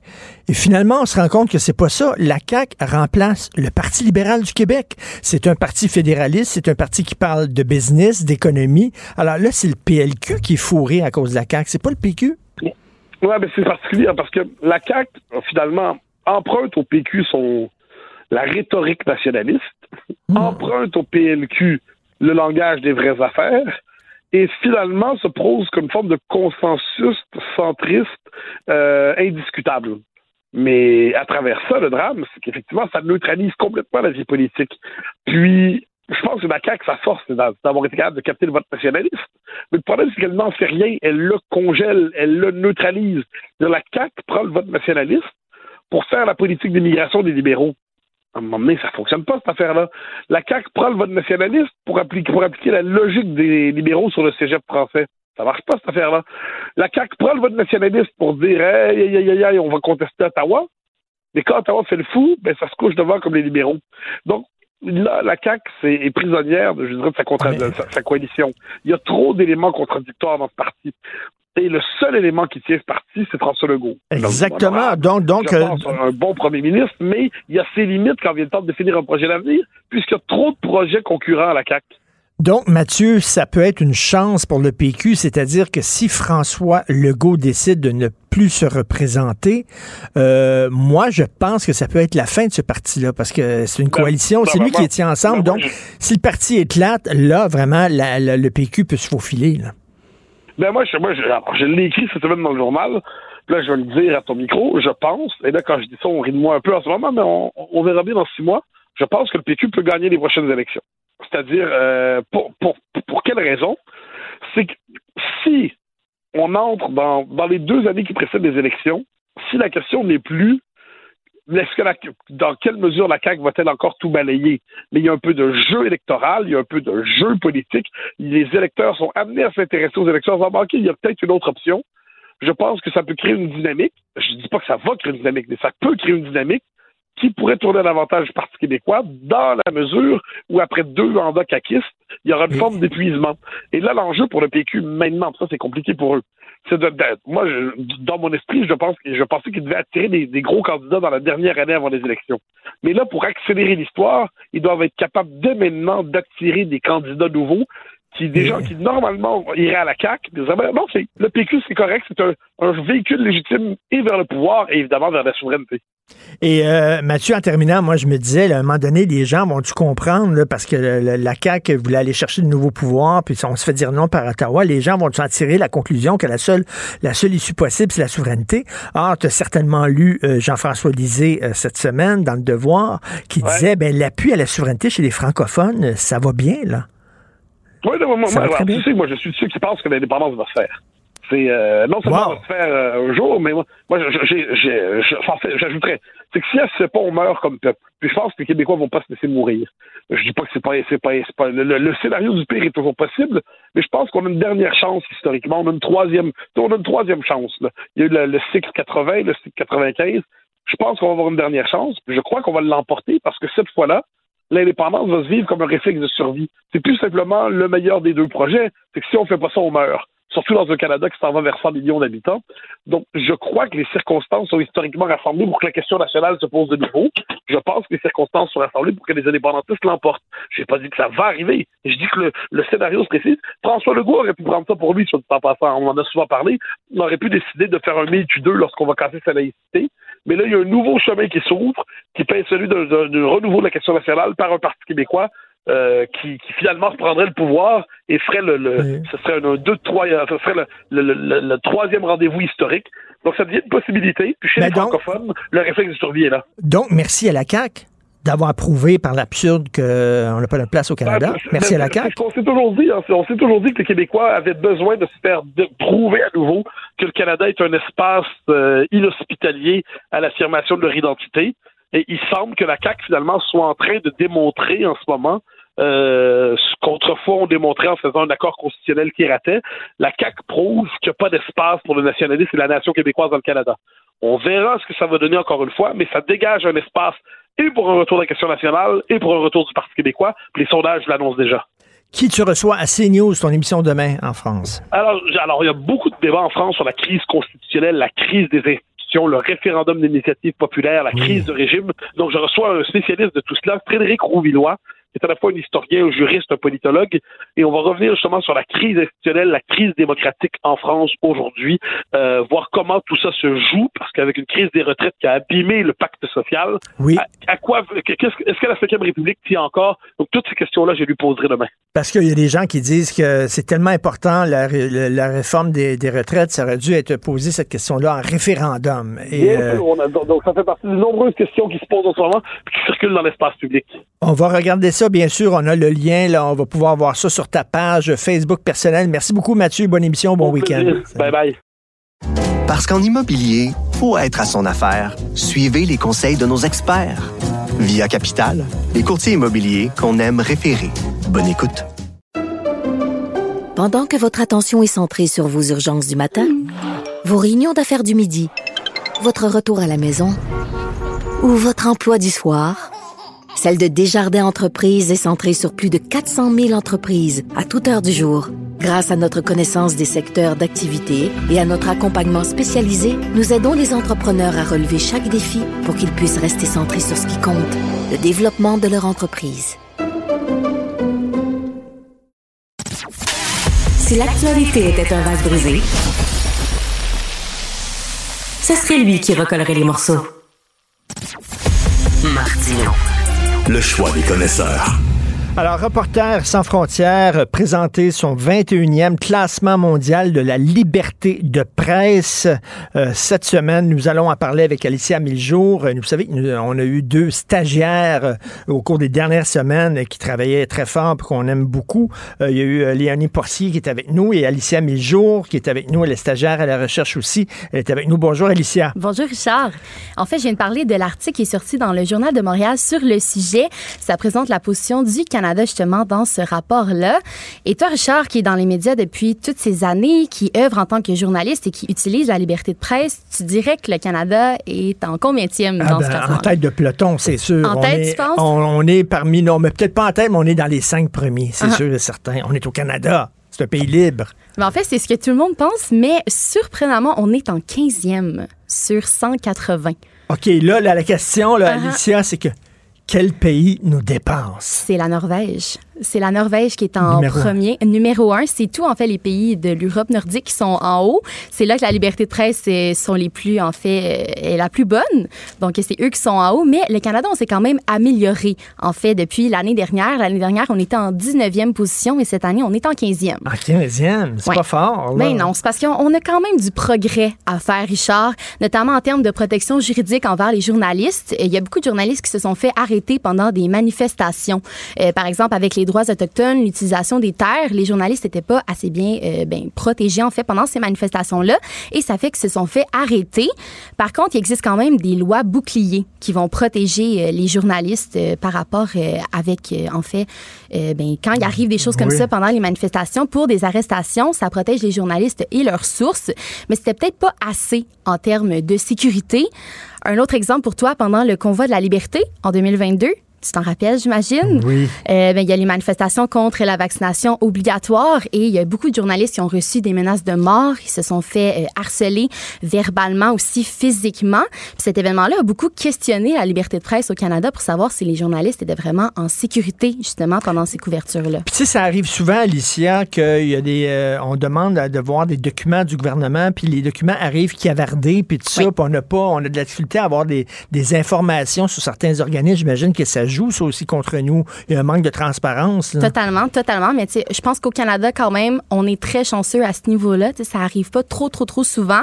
Il y a d'autres pays, en fait, que ça peut être pire. On va en parler un petit peu plus tard. Mais finalement, je vais te parler aussi de l'harcèlement en ligne. Je pense que tu connais ça, toi, en tant que personne dans les médias. Il y a beaucoup de journalistes qui reçoivent des menaces, en fait. Euh, plus fréquemment, les journalistes qui sont euh, des femmes ou des minorités, ça va arriver euh, beaucoup qui vont recevoir des menaces. On peut quand même se dire qu'en général, le journalisme est bien au Canada. Mais moi, lorsque j'entends parler le manque de liberté des journalistes, moi, c'est pas tellement les menaces qui proviennent de deux coucous puis trois tondus, là. C'est que, est-ce que le gouvernement nous protège? Est-ce que, tu sais, si ces menaces-là venaient du gouvernement Mhm. en disant, si t'écris telle affaire, tu vas aller en prison, ça, c'est un manque de liberté de presse. Mais que les journalistes soient menacés par Mhm. monsieur, madame, tout le monde, Non, ça arrive dans tous les pays, ça. Exactement, mais justement, je veux te parler de des pays que c'est le gouvernement qui menace Ben, euh, les ça. journalistes. En Asie, la situation est super fréquente. Justement, euh, les trois pays les plus bas dans le classement sont en Asie. Donc, il y a le Vietnam qui continue sa chasse aux journalistes. C'est littéralement une chasse là-bas. ah, Ouais, oui. le Vietnam s'est ajouté en fait au trio final cette année. La situation a beaucoup changé, euh, changé pardon, en 2023. Ensuite, la Chine, pas super Ben oui. surprenant, c'est vraiment la plus grande prison des journalistes dans le monde. Il y a 101 détenus euh, journalistes en fait en ce moment en Chine. C'est Hmm. c'est quand même Hmm. euh, vraiment un gros nombre. Et finalement, pas surprenant, ben, la Corée du Nord, hein, on le sait, c'est Ben euh, oui. un des régimes les plus autoritaires au monde qui se spécialise dans la propagande. Donc, les journalistes n'ont pas beaucoup de liberté de presse là-bas. Il y a deux détenus à ce jour. Et je tiens à préciser que le nombre de détenus, c'est seulement les détenus qui sont rapportés par les pays. Tout à fait. Et ça pose la question comment ça se fait qu'on fait affaire avec un pays qui enferme ses journalistes? Ça, ça Mhm. pose la question. Tu sais, euh, je reviens, là, là, on est 15e, là. Puis bon. Tout le temps, on est tout le temps dépassé par les pays euh, d'Europe du Nord, comme tu dis, parce que Mhm. ça a l'air le paradis, la Suède, la Norvège, ces pays-là. Bon, y a-tu des pays qui nous dépassent, qui t'ont surpris, toi, qui sont euh, dans, dans les 15 premiers, mettons, Dans les là? 15 premiers, mon Dieu, ben je te dirais, ben j'ai pas été tant Qui a surpris. dans les 15 premiers? C'est, euh, laisse-moi juste un instant.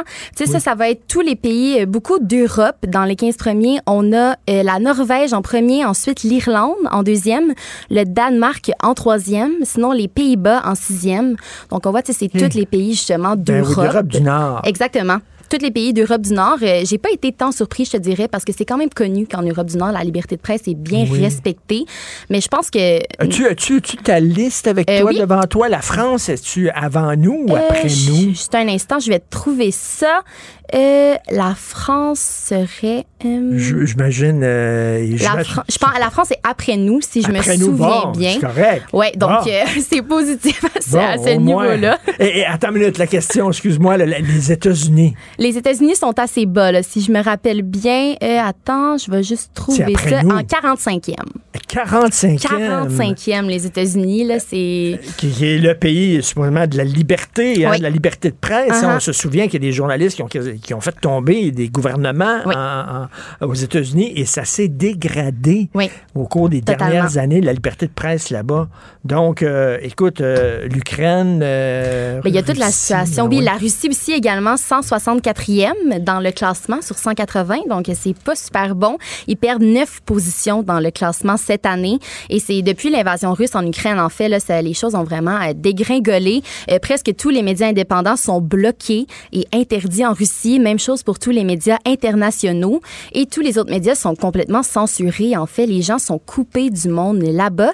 Et justement, je me suis entretenue avec la porte-parole des relations médias euh, de l'Organisation des reporters sans frontières, Pauline Hadès-Mével, a dit que la Russie, c'est littéralement une guerre de propagande. Le fait de, de, de ne plus laisser la possibilité à toute une population de millions d'habitants de, de, d'être informés de ce qui se passe dans le monde. Ils sont dans une bulle fermée, euh, sans pouvoir accéder euh, à une connaissance de ce qui se passe à l'extérieur et surtout avec le cerveau euh, totalement euh, rempli euh, de- d'une propagande de fausses informations et d'une vision complètement euh, altérée de la réalité. Ça, c'est extrêmement dangereux. Ben, écoute, c'est très important, la liberté de presse, Oui. effectivement. Et comme tu le disais, moi, je, je, je l'utilise. J'en abuse, peut-être. Il y a certaines personnes qui pourraient peut-être dire que j'en abuse la liberté de presse. Euh, merci beaucoup, Alicia. Merci. Tu veux t'en aller, toi, dans les médias? Ben, j'aimerais bien ça, oui. Comme avec Léonie. Euh, C'est super bien, alors qu'il y a plein de problèmes. La maison est en feu, puis il y a des gens qui, qui veulent rentrer dans la maison malgré l'incendie qui brûle en disant il y a des problèmes de médias, mais on veut y aller. On a besoin de relève, on a besoin de gens comme vous. Merci beaucoup, c'était super. Alicia Miljo, stagiaire à la recherche. C'est votre dernière journée, Léonie, Alicia. Merci beaucoup d'avoir été des nôtres. J'espère qu'on va avoir de vos nouvelles. Merci, Bonne Richard. chance, bye. Joignez-vous à la discussion. Appelez ou textez le 187 Cube Radio 1877 827 2346. Moteur, ça tourne, action C'est le cinéma qui a meublé ma solitude. C'est le cinéma qui a été mon ami, mon grand frère, qui m'a donné mon code moral, qui m'a donné mes valeurs, qui m'a fait voyager dans le temps et dans l'espace. Un autre cinéphile au bout du fil, Joseph Facal. Captain, my captain. Sit down, Mr. Anderson. You hear me? Sit down. Sit down. Des étudiants qui montent sur leur bureau en disant Captain, oh my Captain, on va parler d'éducation. C'était la réforme de l'éducation. Il y a eu toute l'histoire, le dossier, les profs qui pognaient les nerfs. Et puis, euh, Joseph Facal qui a pris sa retraite de prof après 20 ans. Et Joseph, Joseph qui écoute l'extrait de Dead Poets Society. Et t'es ému, Joseph?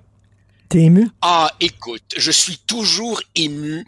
Euh, c'est vrai, c'est vrai que c'est un film un petit peu quétaine, avec des, des grosses ficelles, mais tu sais, j'embarque complètement.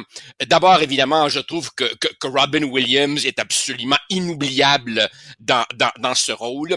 Et c'est aussi parce que je me suis beaucoup reconnu dans ce film. D'une part, parce que moi aussi, j'ai eu une adolescence pendant laquelle je me suis beaucoup, beaucoup, beaucoup cherché, mais aussi parce que, rappelle-toi, dans Dead Poets Society, ça se passe dans un pensionnat ultra chic, ultra conservateur où beaucoup d'enfants sont là parce que leurs parents ont choisi leur voie pour eux. Il y a un plan familial du genre fils, tu seras banquier à Wall Street comme papa et grand-papa.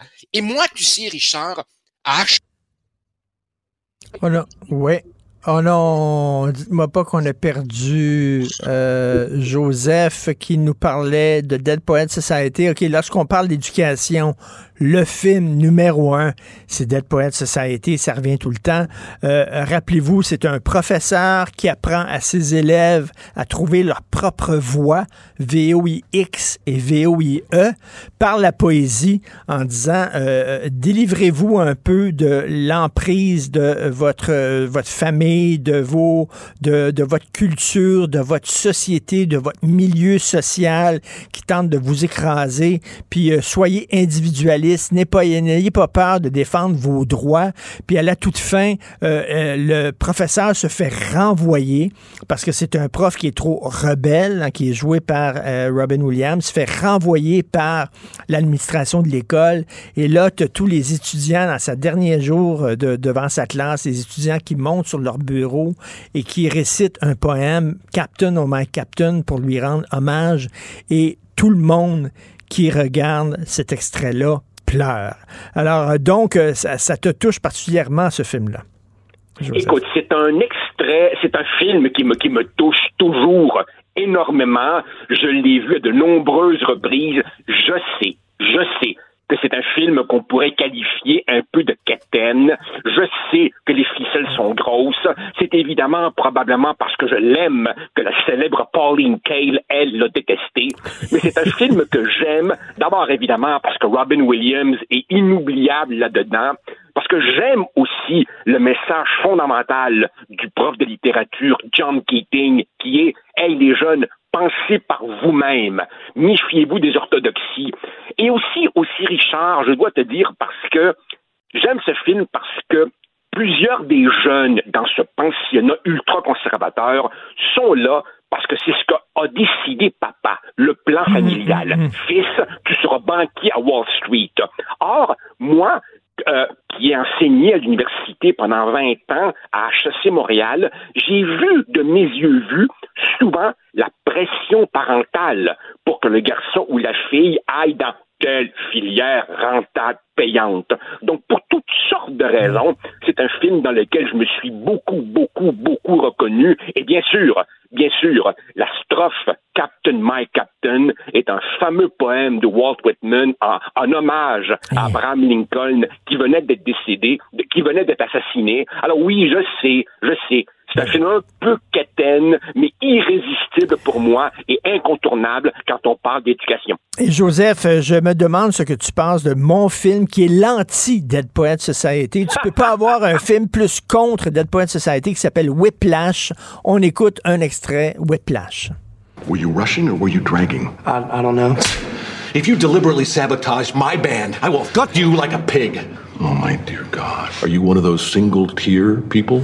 You are a worthless pansy ass who is now weeping and slobbering all over my drum set like a nine-year-old girl. Alors, c'est un jeune qui veut devenir batteur, drummer euh, de jazz et il a un prof qui est fou, un prof qui est agressif, qui est totalement l'opposé de Robin Williams, qui arrête pas de crier après, qui lui lance des cymbales par la tête, euh, qui le fait euh, drummer, le jouer de la batterie jusqu'à temps qu'il saigne des doigts. Mais plus tard, lorsque ce jeune-là devient un très grand batteur de jazz et qu'il a une carrière, il se souvient de ce prof-là en disant Il était fou comme de la marde, mais si je suis bon, c'est grâce à lui. Joseph, t'en penses quoi? D'abord, j'en pense que le jour où j'ai vu Whiplash pour la première fois, je me suis, je, je me suis dit, aha, Damien Chazelle, je ne raterai plus aucun film qui portera sa signature. En partant, tu voyais que ce gars-là avait un talent exceptionnel. Et en même temps, ben oui, Richard, euh, on le voit dans le monde artistique, on le voit dans le monde universitaire. Je pourrais te raconter des histoires délirantes sur les façons dont certains profs dirigent les thèses de doctorat de leurs étudiants de manière absolument dictatoriale. On le voit aussi dans le domaine du sport, n'est-ce pas? Combien d'histoires a-t-on entendu de coachs qui font des power trips délirants, qui brisent des jeunes, mais en même temps aussi, parfois, ça fait émerger l'excellence. Et, et, là, on est face à nos contradictions, la méthode douce, la méthode forte. Il n'y a pas de réponse. Souviens-toi, Joseph, Gilbert Sicotte, qui était professeur euh, d'art dramatique et qui a perdu sa job parce qu'on disait qu'il était trop sévère. Il osait dire à des étudiants, ben, t'es pas bon. T'es pas bon, tu Ah, seras ben jamais comédien.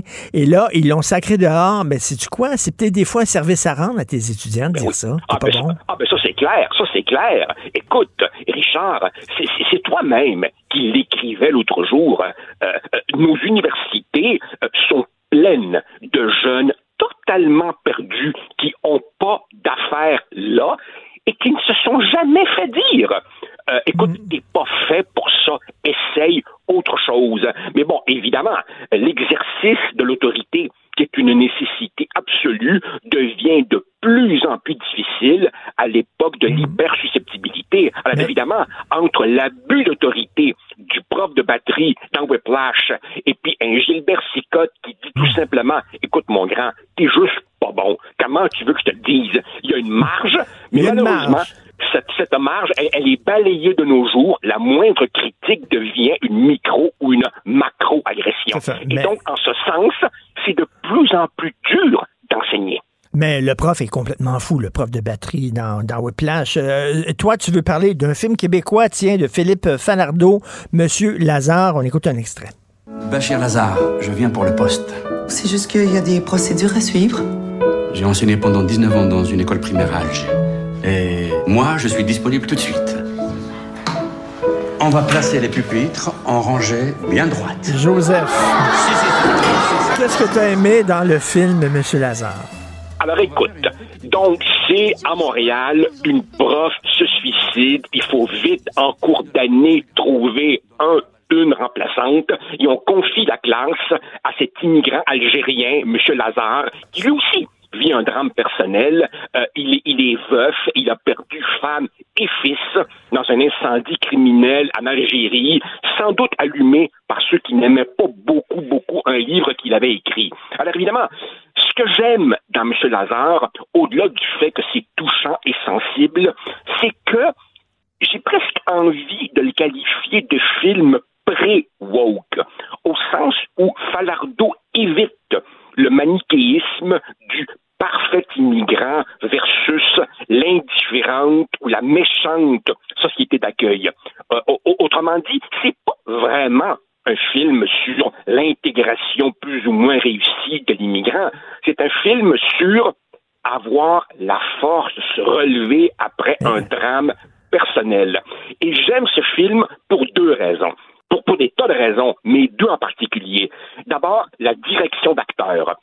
Dieu sait, Richard, si c'est dur de faire un film avec des enfants qui souvent sont soit spontanés, et c'est formidable, soit euh, euh, disent leurs répliques de manière robotique. C'est très, très dur de diriger des enfants et Falardeau l'a très bien fait. Et aussi, ce que j'aime de Falardeau, c'est c'est un réalisateur qui se cache s'efface derrière l'histoire et derrière les personnages. Tu as souvent toi-même évoqué, par exemple, un Brian De Palma, un, cinéaste un peu coquet, qui veut nous montrer, justement, du poustouflant tour de caméra. Ben, Falardo, c'est tout le contraire. Il mm. s'efface derrière l'histoire, il s'efface derrière ses personnages, et je trouve ça diablement efficace. C'est vrai, c'est un très beau film. Moi, j'avais un malaise parce qu'à la fin, il perd sa job parce qu'il avait menti. Euh, il n'y a pas de permis d'enseignement. Et là, on est censé pleurer sur son sort parce que tu es un pauvre immigrant. Mais moi, je me disais, ben, tu n'as pas de permis d'enseignement. Tu as menti. Tu n'as pas d'affaires à enseigner. Oui, c'est vrai. Mais en même, temps, en même temps, Richard, on pourrait beaucoup ironiser par les temps qui courent sur les permis d'enseignement. Car comme tu le sais, M. Lazare date de 2011 et aujourd'hui, en 2023, on court après du monde, permis ou pas permis, pour qu'ils acceptent d'enseigner. Eh, écoute, euh, mon dernier film euh, que, j'aime beaucoup sur l'éducation, c'est School of Rock de Richard Linklater avec euh, Jack Black. On écoute ça. What makes you mad more than anything in the world? No allowance, chores, bullies. All you bullies get out of my way, cause I am really ticked off! Mr. Schneebly, just wanted to say, that was a really cool lesson today. Oh, thanks, dude. All they okay. wanted Joseph, j'adore ça. Jack Black, il fait comme un, rocker de 35 ans, un genre de Wayne's World, là, euh, qui joue de la guitare électrique et qui se trouve une job de professeur suppléant. Et euh, finalement, il apprend aux jeunes euh, toutes sortes de choses par Black Sabbath, par les paroles de Led Zeppelin. C'est super drôle. Et je sais pas si tu l'as vu, mais en même temps, tu sais, ces gens, on n'a pas besoin nécessairement d'avoir de grands poètes ou de grande littérature. On peut apprendre des choses sur la vie avec de la culture populaire. Richard, je vais te confier et confier à nos auditeurs que je n'ai jamais, jamais, jamais euh, regardé ce film. Maintenant, si tu me dis, est-ce qu'un jeune peut apprendre un tas de choses utiles via Led Zeppelin, via Black Sabbath? Évidemment que oui, mais je n'ai jamais regardé ce film. Est-ce que tu me le recommandes? Ah ben oui, c'est une comédie, là. Écoute, oui, je te le recommande. C'est assez drôle, mais c'est assez léger. Mais sauf que, tu sais, c'est vrai que, euh, prends Bohemian Rhapsody. Euh, si tu fais étudier les paroles de Bohemian Rhapsody, tu les fais écouter, je suis convaincu que tu peux élever les jeunes au même titre, là, je ne fais pas un parallèle, mais au même titre qu'un grand poème, par exemple. Tu peux ah, leur apprendre des choses. Ah ben ça, Richard, tu sais que c'est un vieux débat en éducation. Tu as un courant un peu plus conservateur qui dit forçons-les à lire les grands chefs-d'œuvre du passé, même si c'est plate. Ah ouais, Anna Karenine. Ah ouais, Madame Bovary. Endure, lis-le. Et puis t'as l'autre courant de pensée qui dit, non, non, L'important, c'est de leur donner le goût de la lecture ou le goût de la musique. Et si ils apprennent euh, le goût de la musique par du Elvis, du Beatles, du Céline Dion ou whatever, ensuite, ça risque de les conduire à la grande musique. Alors, ils peuvent commencer effectivement par lire des Arsène Lupin ou des Sherlock Holmes, et ça les amènera un jour à la grande littérature. Très honnêtement, je pense que les deux courants de pensée se défendent, mais j'ai l'impression que le vent souffle en, direction davantage de la deuxième école de pensée, parce qu'effectivement, les grands classiques disparaissent peu à peu des programmes obligatoires. Mais effectivement, que tous les chemins mènent à Rome, hein, et si une lecture plus légère donne envie à un jeune de s'intéresser à la lecture? Pourquoi pas? L'éducation, on en parle, on va continuer d'en parler. Euh, merci beaucoup, euh, Joseph. Et Joseph, hein, qui a pris sa retraite de prof après une vingtaine d'années. Euh, donc, je te salue, je lève mon chapeau parce que professeur, pour moi, c'est la job la plus nécessaire au monde, la plus utile au monde. Donc, bravo, Joseph. Merci, bon week-end et j'ai aimé chaque minute de cette job. Merci Richard. Ben, tu, continues, d'être prof avec tes chroniques aussi, là, euh, ici, ah oui, ben avec tes ben chroniques dans, le journal. Bien sûr. Merci beaucoup. Salut. Parce qu'en immobilier, faut être à son affaire. Suivez les conseils de nos experts. Via Capital, les courtiers immobiliers qu'on aime référer. Bonne écoute. Pendant que votre attention est centrée sur cette voix qui vous parle ici, ou encore là, ici, très loin là-bas, Celle de Desjardins Entreprises est centrée sur plus de 400 000 entreprises partout autour de vous. Depuis plus de 120 ans, nos équipes dédiées accompagnent les entrepreneurs d'ici à chaque étape pour qu'ils puissent rester centrés sur ce qui compte, la croissance de leur entreprise. Ben oui, on le sait. Martineau, ça n'a pas de bon sens comme il est bon. Vous écoutez Martineau. Cube Radio. Gilles Proulx. Bonjour, mon cher Richard. Richard Martineau. Pauvre petit lapin. La rencontre. Point à l'heure des cadeaux. Je serai pas là, là à vous flatter dans le sens du poil. Point à la ligne. C'est très important ce qu'on dit. La rencontre pro Martineau. Gilles, je veux vous entendre là-dessus. Euh, Il y a une autoroute qui va être nommée l'autoroute euh, Guy Lafleur. Pourquoi on donne pas des noms, je sais pas, d'historiens, d'intellectuels et tout ça? J'ai rien contre Guy Lafleur, mais je sais pas, vous en pensez quoi, vous? Ben, Guy Lafleur a quand même marqué l'histoire du hockey. L'histoire du hockey typiquement québécois. faut retenir ça. C'est vrai, c'est de bonnes suggestions. Faire connaître des historiens qui nous ont fait connaître. Mais à l'heure du révisionnisme avec nos joueurs de tambour, eh bien, on ne sait plus lequel est le bon historien. Avec le wokisme et aussi le gouvernement qui se fout éperdument d'enseigner l'histoire. Alors, Guy Lafleur, à son autoroute, moi, je suis mille fois content. Mais sait-on que cette voie rapide mène au parc Oméga? Je ne sais pas si tu as mis les pieds là, mon cher Richard. Non. Un, pape- un- un parc nord-américain avec une multitude de nos animaux à nous dans un décor époustouflant, un grand territoire de Ah oui, oui, plusieurs oui. dizaines de kilomètres. Ben oui, le parc avec les rivières, les lacs et tout, et les animaux qui baignent dans ce milieu. Il y a de la pédagogie à aller chercher là. Et la même autoroute nous mène aussi au manoir de Louis-Joseph Papineau, celui qui a été la flamme de la rébellion de 1837-38.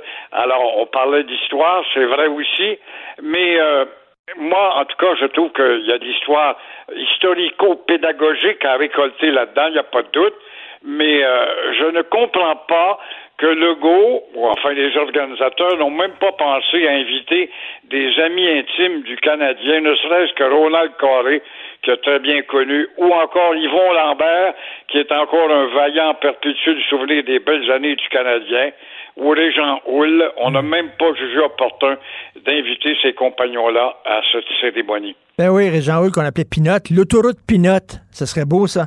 Euh, moins l'autoroute cacahuète. Gilles Bernard Drainville qui refait son image. Ben, je pense, il n'y a pas de...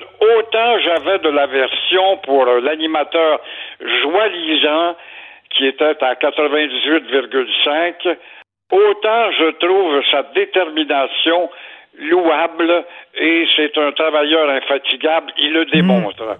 Alors, son projet de loi 23, qui donne le pouvoir de nommer euh, des gars et des filles fiables dans les centres scolaires, se trouve à éclipser un peu la période du pactage d'élections quand il y avait 5-6% de la population qui élisait des gens aux commissions scolaires, souvent des équipes pactées par des partis qui voulaient favoriser euh, euh, le recul plus que d'autres choses. Alors, il vaudra en tout cas ici mieux évaluer, je pense qu'il va être plus à l'aise pour évaluer la performance des écoles. Mais ce qui déçoit, il n'y a rien au bout du tunnel de Bernard Drinville, rien, rien, c'est ce silence sur la maigre, euh, le maigre, pardon, calendrier scolaire à 180 jours. Ça n'a pas de sens. Il n'y a rien, ou si l'école finit trois, trois heures et quart en patin roulette. Et euh, il me semble qu'il aurait pu piquer une vieille idée des libéraux, dans le temps que les, les jeunes libéraux, devrais-je dire, étaient progressistes, les libéraux de Mario Dumont dans le temps. C'est-à-dire offrir un secondaire 6 si on veut démontrer la détermination d'instruire notre petit peuple. Vous avez raison que le calendrier euh, est trop maigre. Il y a beaucoup, beaucoup de, de, de journées euh, fériées, euh, puis tout ça, là, de, de journées pour les professeurs et tout. Et, et c'est tout à fait vrai. Et en terminant, vous voulez parler, pardon, je cherche, ah oui, L'homme d'affaires. L'homme d'affaires Olivier Primo. On a tiré sur son condo. Lui dit, c'est pas moi qu'on visait, c'est peut-être un, un- quelqu'un dans l'immeuble qu'on visait, c'est pas moi. Oui, c'est une balle perdue à carabine à plomb, sans doute. Mais le Kéten, le Kéten homme d'affaires Olivier Primo, qu'on voit comme un génie, a été la cible de tireurs à son condo à Laval. Bon. Ensuite de ça, euh, on le qualifie, Primo, d'homme d'affaires, un homme d'affaires influenceur. Ah oui, qu'est-ce qui a influencé ce gars-là? Il a acheté le Beach Club des Hells Angels et bien sûr, il a maintenu le nom de Beach Club. C'est tellement évolué d'être moderne, mais il doit quand même 2 millions 200 000 en impôts. Ensuite de ça, euh, ce grand homme d'affaires euh, a, a décidé, ce grand, ce grand homme d'affaires à conscience patriotique, a, décidé tout simplement de donner un nom de commerce vraiment qui conjugue avec le Québec moderne, puisque François Legault, il pourrait être conseiller pour François Legault, cet homme d'affaires, François, qui désire mettre un cran d'arrêt à l'anglicisation. Alors, cet homme d'affaires a ouvert un autre commerce qui s'appelle une pizzeria Slide Gang. Alors, tu vois, et ça, c'est la jeunesse d'aujourd'hui.